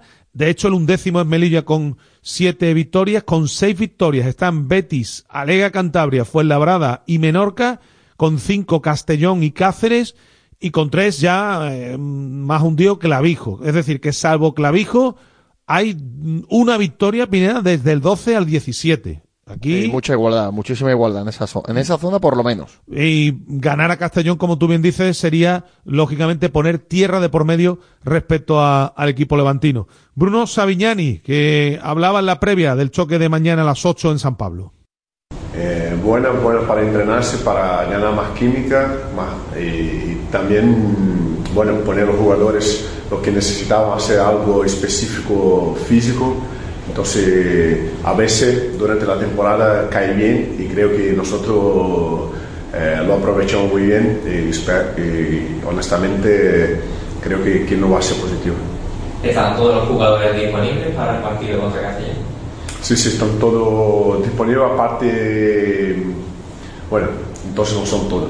Es Hansley que, que hay un pequeño incómodo en la, en la pierna y por precaución va a estar fuera hasta el lunes, entonces no tenemos.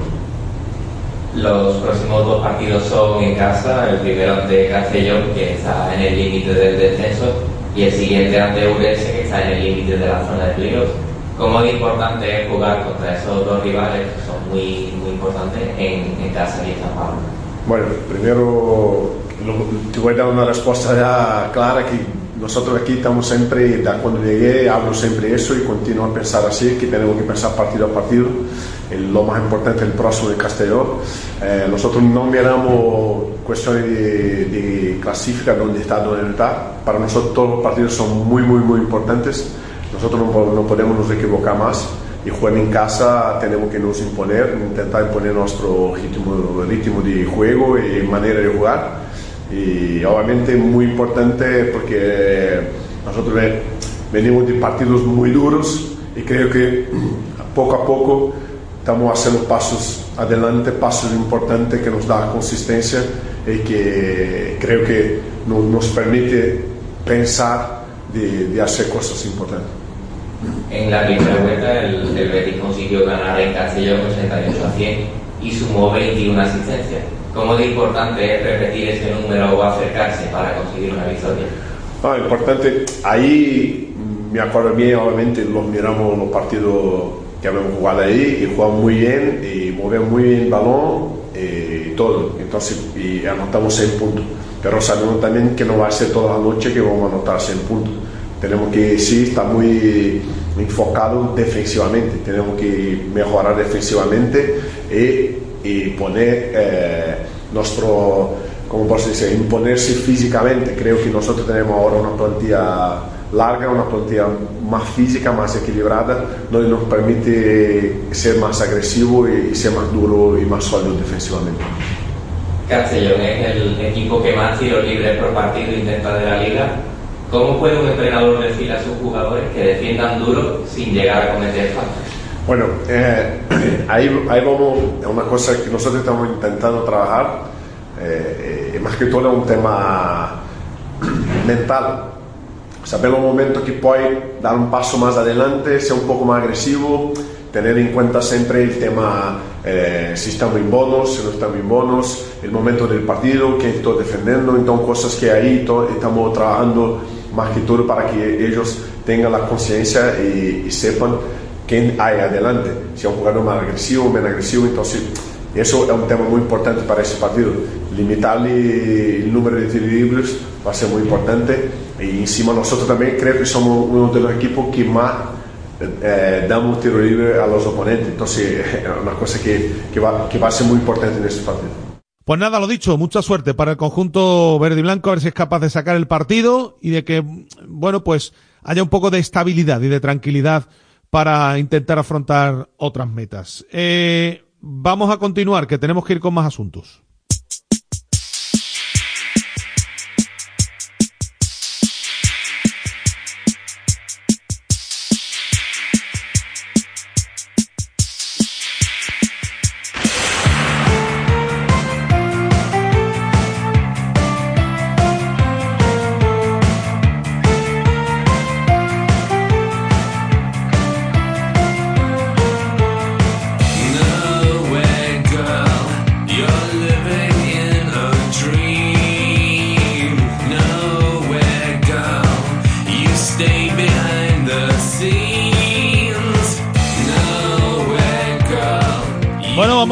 Seguir hablando también en el capítulo de la multicancha, del multideporte, hablando de rugby. Pineda se ha cerrado ya la fase regular, primera parte de la competición. Y se cerró con derrota en casa ante el equipo que está dominando ahora mismo la competición, que no es otro Sí. que, el, que el Burgos. Con un marcador ajustado, con esa derrota para cerrar la, la primera vuelta, donde el Ciencias ha acabado tercero. Bueno, es verdad que ha habido bastante diferencia, sobre todo los dos de arriba, con muchísimos puntos, muchísimas victorias. Y luego un grupo donde el Ciencias ha, si- ha sido el mejor, tercero, con mucha igualdad en esas plazas. Y luego, pues, pues bueno, ahora un tiempo de descanso para jugar la selección. Y ya luego esa segunda vuelta con este formato de competición tan peculiar que ahora vamos a explicar. Han terminado muy fuertes Burgos y eh, Quesos entre Pinares ganando cinco partidos de forma consecutiva. Ciencias con tres y dos, es decir, la racha se ha aminorado un poquito al final, pero mm, bueno, pues el tercer puesto te da derecho de momento a acceder ya a los cuartos de final y a pelear por cosas importantes. Eh, entrenador Manu Sobrino, hola, ¿qué tal? Muy buenas. Hola, muy buenas, ¿qué tal? Bueno, ¿cómo, cómo, te, ha, cómo, os ha dejado, ¿cómo te ha dejado el cuerpo este final de, de primer tramo? Bueno, la verdad que se nos ha quedado una sensación un poco agridulce, ¿no? Porque los dos últimos partidos los resultados nos han, nos han acompañado, porque Mm. es cierto que, que se nos, nos hemos quedado un poquito cortos, pero las sensaciones a nivel de juego sí que sí que hemos visto un crecimiento en el equipo. La lástima eso, que no se haya acompañado de- del resultado. Bueno, era, a ver, mm, es verdad que era aquí en casa, eh, pero Burgos está haciendo las cosas muy bien. Fue un partido muy igualado, que me Sí, imagino que, pudo, es- que pudo caer de cualquier lado, ¿no? Sí, sí, Burgos, Burgos es un equipazo. Burgos, para mí, el que, el que tiene la plantilla más, la más, más compensada y la más, vamos, de hecho, creo que el de la más extensa de la liga a nivel de jugadores profesionales. Sí. Y bueno, sabíamos que iba a ser un partido muy, muy difícil y realmente dominamos 25 minutos muy fuertes. Después nos fuimos al descanso con un marcador igualado y al final, pues se decidió por detalle. Estuvimos bastante mal en, en dos fases que nosotros solemos dominar, como la- el saque de lateral y la melee, y ahí pues se, terminó de, desen- de, de, cantar el partido. ¿no? Aún así tuvimos oportunidades muy claras de, de habernoslo llevado contra un equipo que, como te digo, es el que domina. Mm. Oye, estaba mirando aún así los dos equipos que han estado arriba en 11 partidos, 10 victorias, una derrota, y ya después hay un escalón, ¿no? Vosotros habéis conseguido, por ejemplo, siendo terceros, 6 victorias, un empate y 4 derrotas. ¿Están tan por encima como marca la clasificación Burgos y Quesos entre Pinares? Bueno, mm, ahora mismo lo que está claro es que han sido los dos equipos más regulares, los que quizás hayan competido mejor durante todo este tiempo. Y como digo, sí que pueden estar ambos equipos un escalón por arriba, pero cuando ya entramos en fases en las que todo se decide un partido, como, como sucederá cuando entremos en el playoff, pues ahí sí que creo que se va a igualar todo. lo importante es cómo llegan los equipos al final de, de la temporada, cómo los respetan las lesiones, a qué nivel de forma llegas y, y no sería la primera vez que alguno de, de los equipos que está arriba cae incluso en cuarto de final. Claro. Ahora Pineda parón por la selección, parón largo, ¿no? Que era mm, ahora, ¿no? Sí, tres semanas, tres semanas. Y no sé cómo, cómo os viene el parón. Imagino que esto a todos los equipos para, para descansar un poquito, para recuperar efectivos y, y para prevenir o mejorar en, en las lesiones que podáis tener, ¿no? Sí, bueno, claro, a, a la mayoría de equipos nos viene bien el parón, pero bueno, al final también depende de cuántos jugadores tengas en la selección, porque realmente nosotros tenemos ahora cuatro o cinco jugadores que están allí en esa dinámica y a los que no, realmente con los que no cuentas este, o la mayoría de las semanas de, de aquí al próximo partido. Y bueno, es un paro necesario, pero al final es que cada tramo de partido que tenemos, pues caen, caen muchos soldados y, necesitamos todo el, todo el parón que posible para poder recuperarnos. Porque al final, eso, eh, ya después volvemos a jugar, pues tenemos un partido, una semana de descanso de nuevo y ya lo siguiente creo que son cuatro jornadas seguidas que, que a este nivel se nota mucho. El momento que, que empiezas a tener dos, tres, cuatro jugadores que, que se empiezan a caer por jornada, pues se nota, se nota mucho. Claro, hoy hablaremos y nos cuentas un poco a partir de ahora cómo va la competición, pero de este primer tramo, ¿con qué te quedas en lo positivo y qué, es lo que tiene, tiene que mejorar el equipo? Bueno, nosotros, o sea, al final lo que te decía antes, o sea, me quedo a lo positivo primero con, con los buenos resultados que hemos sacado en situaciones en las que el equipo realmente no estaba jugando bien y, y se han sacado partidos adelante en- que en otras circunstancias, si no hubiésemos tenido el grupo unido que tenemos y si no hubiésemos sido ciertamente maduros en ese aspecto, creo que se nos podría haber escapado. Pero bueno, por otro lado también se nos queda la, la sensación de, de, bueno, de que has perdido cuatro partidos que todos han sido por menos de siete puntos, que podrías haberte llevado alguno más, que podrías estar más arriba. Entonces, bueno, el crecimiento ese que hemos visto al final de la- las tres, cuatro últimas jornadas, en las que sí que el equipo empezó a carburar y, y se ha visto lo que queremos. Entonces eso es lo que, con lo que nos quedamos ahora mismo. ¿Qué os da derecho, ¿A qué os da derecho el haber conseguido ya este tercer puesto en esta primera fase? Ya, ya el, el haber quedado en- entre los seis primeros y jugar eh, entre nosotros ya no nos clasifica automáticamente para cuartos de final. Ahora lo que tenemos que ver realmente con, con la segunda fase esta que viene es en qué posición quedamos para, para los cruces, porque cuanto mejor quede, más posibilidad tienes de jugar los cuartos de final y unas hipotéticas semifinales en, en casa. O sea que ahora empieza lo gordo. Porque, Ahora porque, empieza lo gordo. porque estos son todos rivales ya, to- son- Claro. son, toros grandes, vamos. Sí, y de hecho, bueno, mm, o sea, jugamos ahora los seis primeros entre ellos y los, los seis segundos del bloque de ese segundo entre ellos y juegas en casa contra los equipos que has jugado la primera vuelta fuera y, y fuera de casa al revés, ¿no? Entonces nos toca ir tres veces a Castilla y León, tenemos que ir dos veces a Valladolid porque tanto El Salvador como el Quesos han venido que jugar y una vez a Burgos, o sea que estamos pendientes también del sorteo que salga porque también eso lo condiciona todo, ¿no? Que te puedas plantar viajando en un, en un, en un mes tres veces a, a Castilla y León en autobús, que son unas siete, ocho horas que no te las quita nadie y, y bueno, eso al final son circunstancias que tenemos que también tener, tener en cuenta. De, de la clasificación en esta primera vuelta y algo que te haya llamado la atención, la diferencia entre primero y segundo y el resto, más o menos está como tú lo preveías. A mí lo que menos me llama la atención son los dos primeros, que sabemos que eran los dos equipos que estaban por un pasito por encima, como- te decía, pero sí que me ha llamado la atención y, y esto me recuerda mucho a cuando entrenaba a las chicas, la- l- o sea, la- lo raro que ha sido todas las jornadas por abajo, o sea, ha habido equipos que o sea, no ha sido nunca ningún patrón, equipos que pensabas que estaban muy por encima de otros han perdido en situaciones un poco extrañas. Creo que entre el, décimo y, el, nosotros no hay tantísimos puntos de diferencia. Entonces ahí, sí que eso sí que me ha sorprendido, ¿no? Que, que, que en ciertos equipos, la mayoría de equipos que juegan ahora mismo en la liga, cualquiera le puede ganar a cualquiera. Claro. Eh, bueno, aún así, con todo ello, mm, no sé, me imagino que harás un balance positivo, porque ahora mismo llega, a partir de ahora, llega, como se suele decir, la fase decisiva, y, y bueno, el equipo me imagino que, os viene bien este parón y llega en buena dinámica y con las pilas a tope, con la idea de, no sé si te pregunto, ¿eh? sin renunciar a nada o crees que hay un, un límite por lo que están haciendo los de arriba?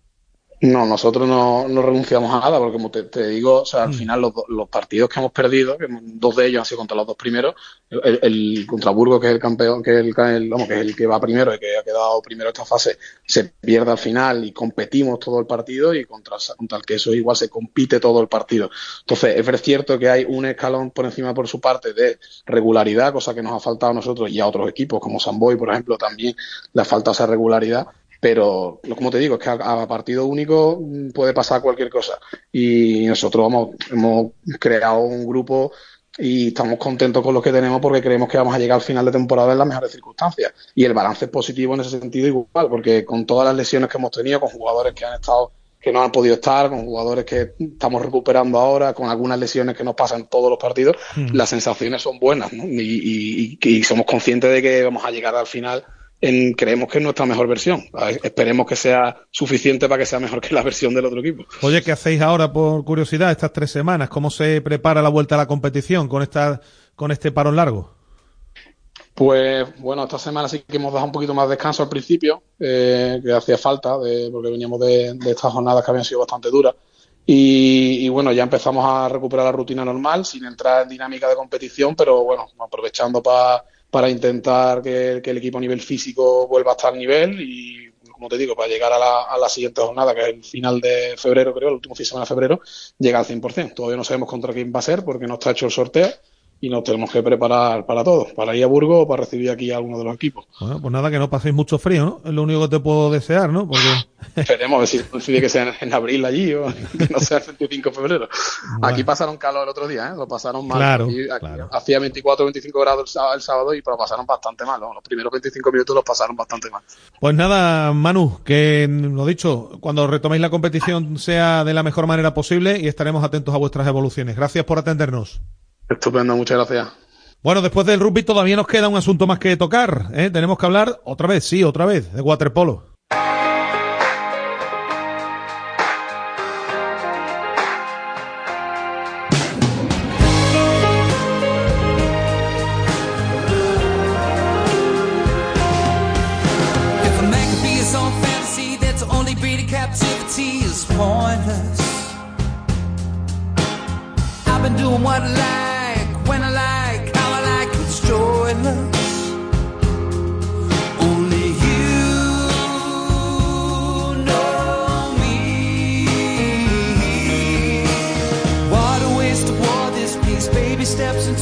Sleeps till I get to say sorry.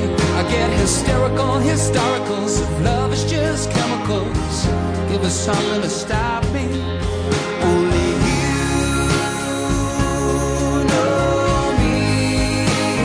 Bueno, vamos a, antes de terminar a hablar de waterpolo, porque ayer estábamos, ayer teníamos aquí a, a un campeón de Europa, como Miguel de Toro, a un jugador ya consagrado total y absolutamente en la élite, uno de los jugadores más importantes del waterpolo nacional, el Boya que salió precisamente del club al que nos vamos a, del que nos vamos a ocupar ahora, Pineda. Sí, del Club Waterpolo Sevilla, que se encuentra disputando la temporada de momento con buenas sensaciones, en una buena situación clasificatoria, en un año de, reno- de relevo generacional donde la edad media del equipo es muy, muy bajita, son chicos prácticamente todos de, de edad de instituto, de estar haciendo bachillerato, pero bueno, marchan bien las cosas y bueno, sin, sin ir más lejos, el otro día una victoria en un campo, en una piscina complicada y están haciendo una, una buena temporada, como decimos. La piscina del Caballa Ceuti, que va justo por detrás de ellos. Ahora mismo en puesto de playoff de ascenso. No sé si incluso las expectativas se han disparado en esta temporada con este equipo tan joven. Entrenador Dani García, ¿qué tal? Buenas tardes. Hola, buenas tardes. Bueno, no se puede decir que vayan mal las cosas. No sé si a estas alturas e- esperabas que el equipo estuviese ahí. Bueno, eh, la verdad que, que va bien la situación y bueno, es lo que hablamos al final de, al principio de la temporada, que era intentar eh, llegar eh, al final de la primera fase con dependiendo de nosotros mismos. Y bueno, eh, nos quedan dos partidos para terminar la primera fase y bueno, dependemos de, de nosotros mismos. Es cierto que, que nos quedan dos partidos eh, complicados, uno este sábado contra Horta y después eh, una salida a Navarra, pero bueno, con ilusión y sabiendo de que todo depende de, de nosotros, que al final es, es realmente lo beneficioso. O sea, que ahora tenéis que jugar ni más ni menos que contra, mm, que contra los líderes. El primero. Eh, Sí. Bueno, aquí o allí, además. Aquí en, Ah, en Itaza. Eso no sé si, me pregunto, si os da alguna posibilidad más. Estamos en una buena situación, estamos, hemos ganado fuera de casa y al final ahora venimos a, a, a Itaza y vamos con mucha ilusión y con ganas y vamos en una mentalidad eh, positiva y yo creo que, que es posible. Y después visitáis a Navarra, que es el equipo que, que os antecede en la tabla. Es decir, que ahí tendríais la posibilidad, bueno, depende de lo que hagan ellos también, ¿no? De incluso avanzar en, en- en la clasificación. Claro, si ellos, depende de lo que hagan, puede ser que en la última jornada pues nos lo estemos jugando todo contra, contra Navarra, incluso puede haber un triple empate entre Caballa, Navarra y nosotros. Oye, eh, equipo joven, lo decía Pineda ahora, equipo que no sé si, evidentemente, esto le da mucho más mérito a lo que estáis haciendo, ¿no? Sí, bueno, es darle continuidad a lo que eh, estamos haciendo durante 30 años, que es darle valor a la cantera. Nuestro eh, primer equipo es de cantera y bueno, es cierto que este año pues el grupo es mucho más joven, que hay un cambio generacional. He leído Eh, de la edad media de menos de- 17 años. De 17 años la media. Sí, y, pero es cierto que, que hemos ganado en ilusión, en dinamismo y, y esto, bueno, pues se ve reflejado eh, en el agua, que hay muchas ganas de, de competir, hay mucha ambición y eso es clave para seguir trabajando. Eh, Eso te voy a preguntar, Dani, ¿cómo, ¿cómo suplís esa falta de físico? Porque evidentemente los chavales todavía no están al 100% de su capacidad Formados, ¿no? física. Claro, ¿con, con qué lo suplís para poder competir con equipos que son, que son mayores? Claro, pues nadando más y, y- y siendo más físico. O sea, eh, en vez de eh, intentar jugar pues, no, en el uno contra uno, pues que todo sea un poco más de, de rapidez, de jugar con los contraataques, eh, que no estemos parados, porque al final cuando nos quedamos parados, pues eh, ahí es donde sufrimos con el cuerpo a cuerpo de- del rival. Y bueno, es cierto que, que ellos eh, están asimilando bien la, la liga, se están adaptando bien y, y bueno, hay demasiada ilusión y sobre todo ellos es un grupo muy competitivo y con, con mucha ambición. Oye, con Caballa, ¿cómo tenéis el Averás? Porque estáis igualados, ¿no? Sí, estamos empate a punto y de momento eh, nosotros tenemos el gol eh, general eh, a favor. Bueno.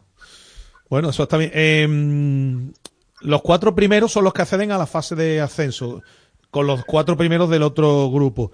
Eh, Sí. Después, ¿se cruzan directamente? ¿Cómo es exactamente en caso de que os metáis ahí en la pelea? Claro, ya luego hay eh, un- eh, los cuatro primeros de cada grupo se, se juntan y ahora pues se, hacen los partidos que no se han jugado, ¿vale? Nosotros jugaríamos con el otro grupo. Tenemos, eh, tenemos que jugar contra los otros cuatro de, del otro grupo. Y eh, ahí en esa, en la siguiente fase, los cuatro primeros juegan un playoff. Ahí estamos hablando de también me imagino que un alto nivel, ¿no? En el otro grupo, ¿no? Sí, bueno, pero yo creo que, ¿Este es más que fuerte? el nivel es muy parejo. El nivel, tanto en un grupo como en otro, es muy parejo y también en el otro grupo, eh, hasta la última jornada se va a estar decidiendo quién entra entre los cuatro primeros. O sea, que está en la misma situación más o menos que, que nuestro grupo. Bueno, eh, decías que, claro, vuestro trabajo es basado, basarse, basaros en, en lo que viene de abajo. Evidentemente no tenéis ni la estructura ni el potencial económico que puedan tener otros equipos. Fundamentalmente siempre decimos lo mismo, ¿no? Los equipos de Cataluña para intentar formar bloques de, bueno, pues basándoos en otras, en otros eh, tipos de, de situaciones, pero lo bueno es que aquí, por lo que me cuentas, y la media de edad que tiene el equipo, desde abajo vienen apretando los chicos, ¿no? Me imagino que vuestra cantera estaréis muy orgullosos de lo que está haciendo, ¿no? Sí, la verdad que estamos contentos y orgullosos de, de lo que se está haciendo. Eh, todos est- estos años atrás, pues hemos ido teniendo resultados positivos eh, en categoría. El año pasado, por ejemplo, se quedó subcampeón de España en cadete, eh, quinto de España en juvenil. Entonces, eh, significa que, que hay que hay gente por detrás, que están los chavales tirando fuerte. Y bueno, eh, ahora mismo, pues nuestro máximo goleador de- del equipo, por ejemplo, es un chaval juvenil de primer año, que se llama Fernando, y, y, bueno, y es el segundo máximo goleador de la liga. Es tremendo, Vos- es tremendo. Vosotros siempre habéis sido un, un club de cantera eh, y en una ciudad además que, que no es fácil, ¿no? Porque es una ciudad muy futbolera donde casi toda la gente quiere jugar al fútbol, al fútbol sala. Eh, para esta captación, para que la gente se vaya enganchando al waterpolo, imagino que lo que lo que está haciendo la selección española, eso a vosotros también os viene muy bien, ¿no? Sí, lo que hace la selección española y sobre todo la visibilidad que, que, que ustedes les dais también, pues nos, nos sirve. Que ayer pues tuviese Miguel de Toro, que es de la casa, que, que viene de Waterpolo Sevilla y que esté en Radio Marca hablando, pues también para nosotros es una, es da visibilidad. Que en Teledeporte también salgan los partidos de, la- de, de, de Europa y de ahora que va a salir el Mundial, pues da visibilidad y, y al final eh, no son casualidades. Cada vez que se televisa eh, vienen chavales que quieren probar nuevo Ah, y eso sí, pues sí. eso nos ayuda. El waterpolo es un deporte que efectivamente, pues sí, a nivel de clubes en España todavía no, no tiene el seguimiento en otros países, pero que a nivel de selección, vamos, siempre que ha habido grandes eventos, yo creo que, que es un deporte que la gente le ha, le ha llamado mucho la atención. Oye, escuchaste allá a Miguel, la pregunta sería, ¿hay alguno por ahí al que podamos estar entre- entrevistando en un futuro no muy lejano o qué? ¿Cómo lo ves? Bueno, de aquí del Waterpro Sevilla, en nuestra línea, lo que siempre hablamos con, con ellos, que primero vamos a trabajar con el club, vamos a intentar conseguir objetivos con el club y ya luego llegarán los, los premios individuales y la recompensa individual.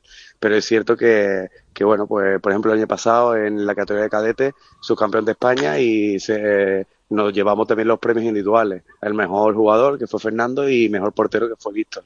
Entonces, bueno, pues, pues sí, hay, hay, Hay cantera abajo, Ah. hay nombres. Eh, en el infantil también se lo llevó Antonio Andújar, que, que nos estamos llevando premios individuales, que bueno, algún momento pues llamarán a la puerta y, y bueno, pues bienvenido sea, seguro que, que es una alegría para los jugadores y también una alegría para, para el club. Bueno, pues nada, Dani, que, que vaya muy bien estos partidos que tenéis ahora y que la próxima vez con- que hablemos contigo eh, tengamos que hablar de los rivales en la fase de ascenso y de cómo va esa fase de ascenso. Perfecto, muchas gracias. Un abrazo. Un abrazo. Bueno, tras el waterpolo ponemos hoy el punto y final. ¿eh? Esta tarde estamos con marcador, con el fútbol, con ese último partido que tiene que disputar el Getafe y el Real Madrid. Todo lo que acontezca, pues lo iremos contando en estas últimas horas de mercado. Lógicamente, tenemos, para eso tenemos la posibilidad, ¿no? De en cualquier momento, a través de nuestra cadena, contar las novedades que se vayan produciendo. Mañana más. Gracias por estar ahí. Pásenlo bien. Adiós. Radio Marca. El deporte que se vive.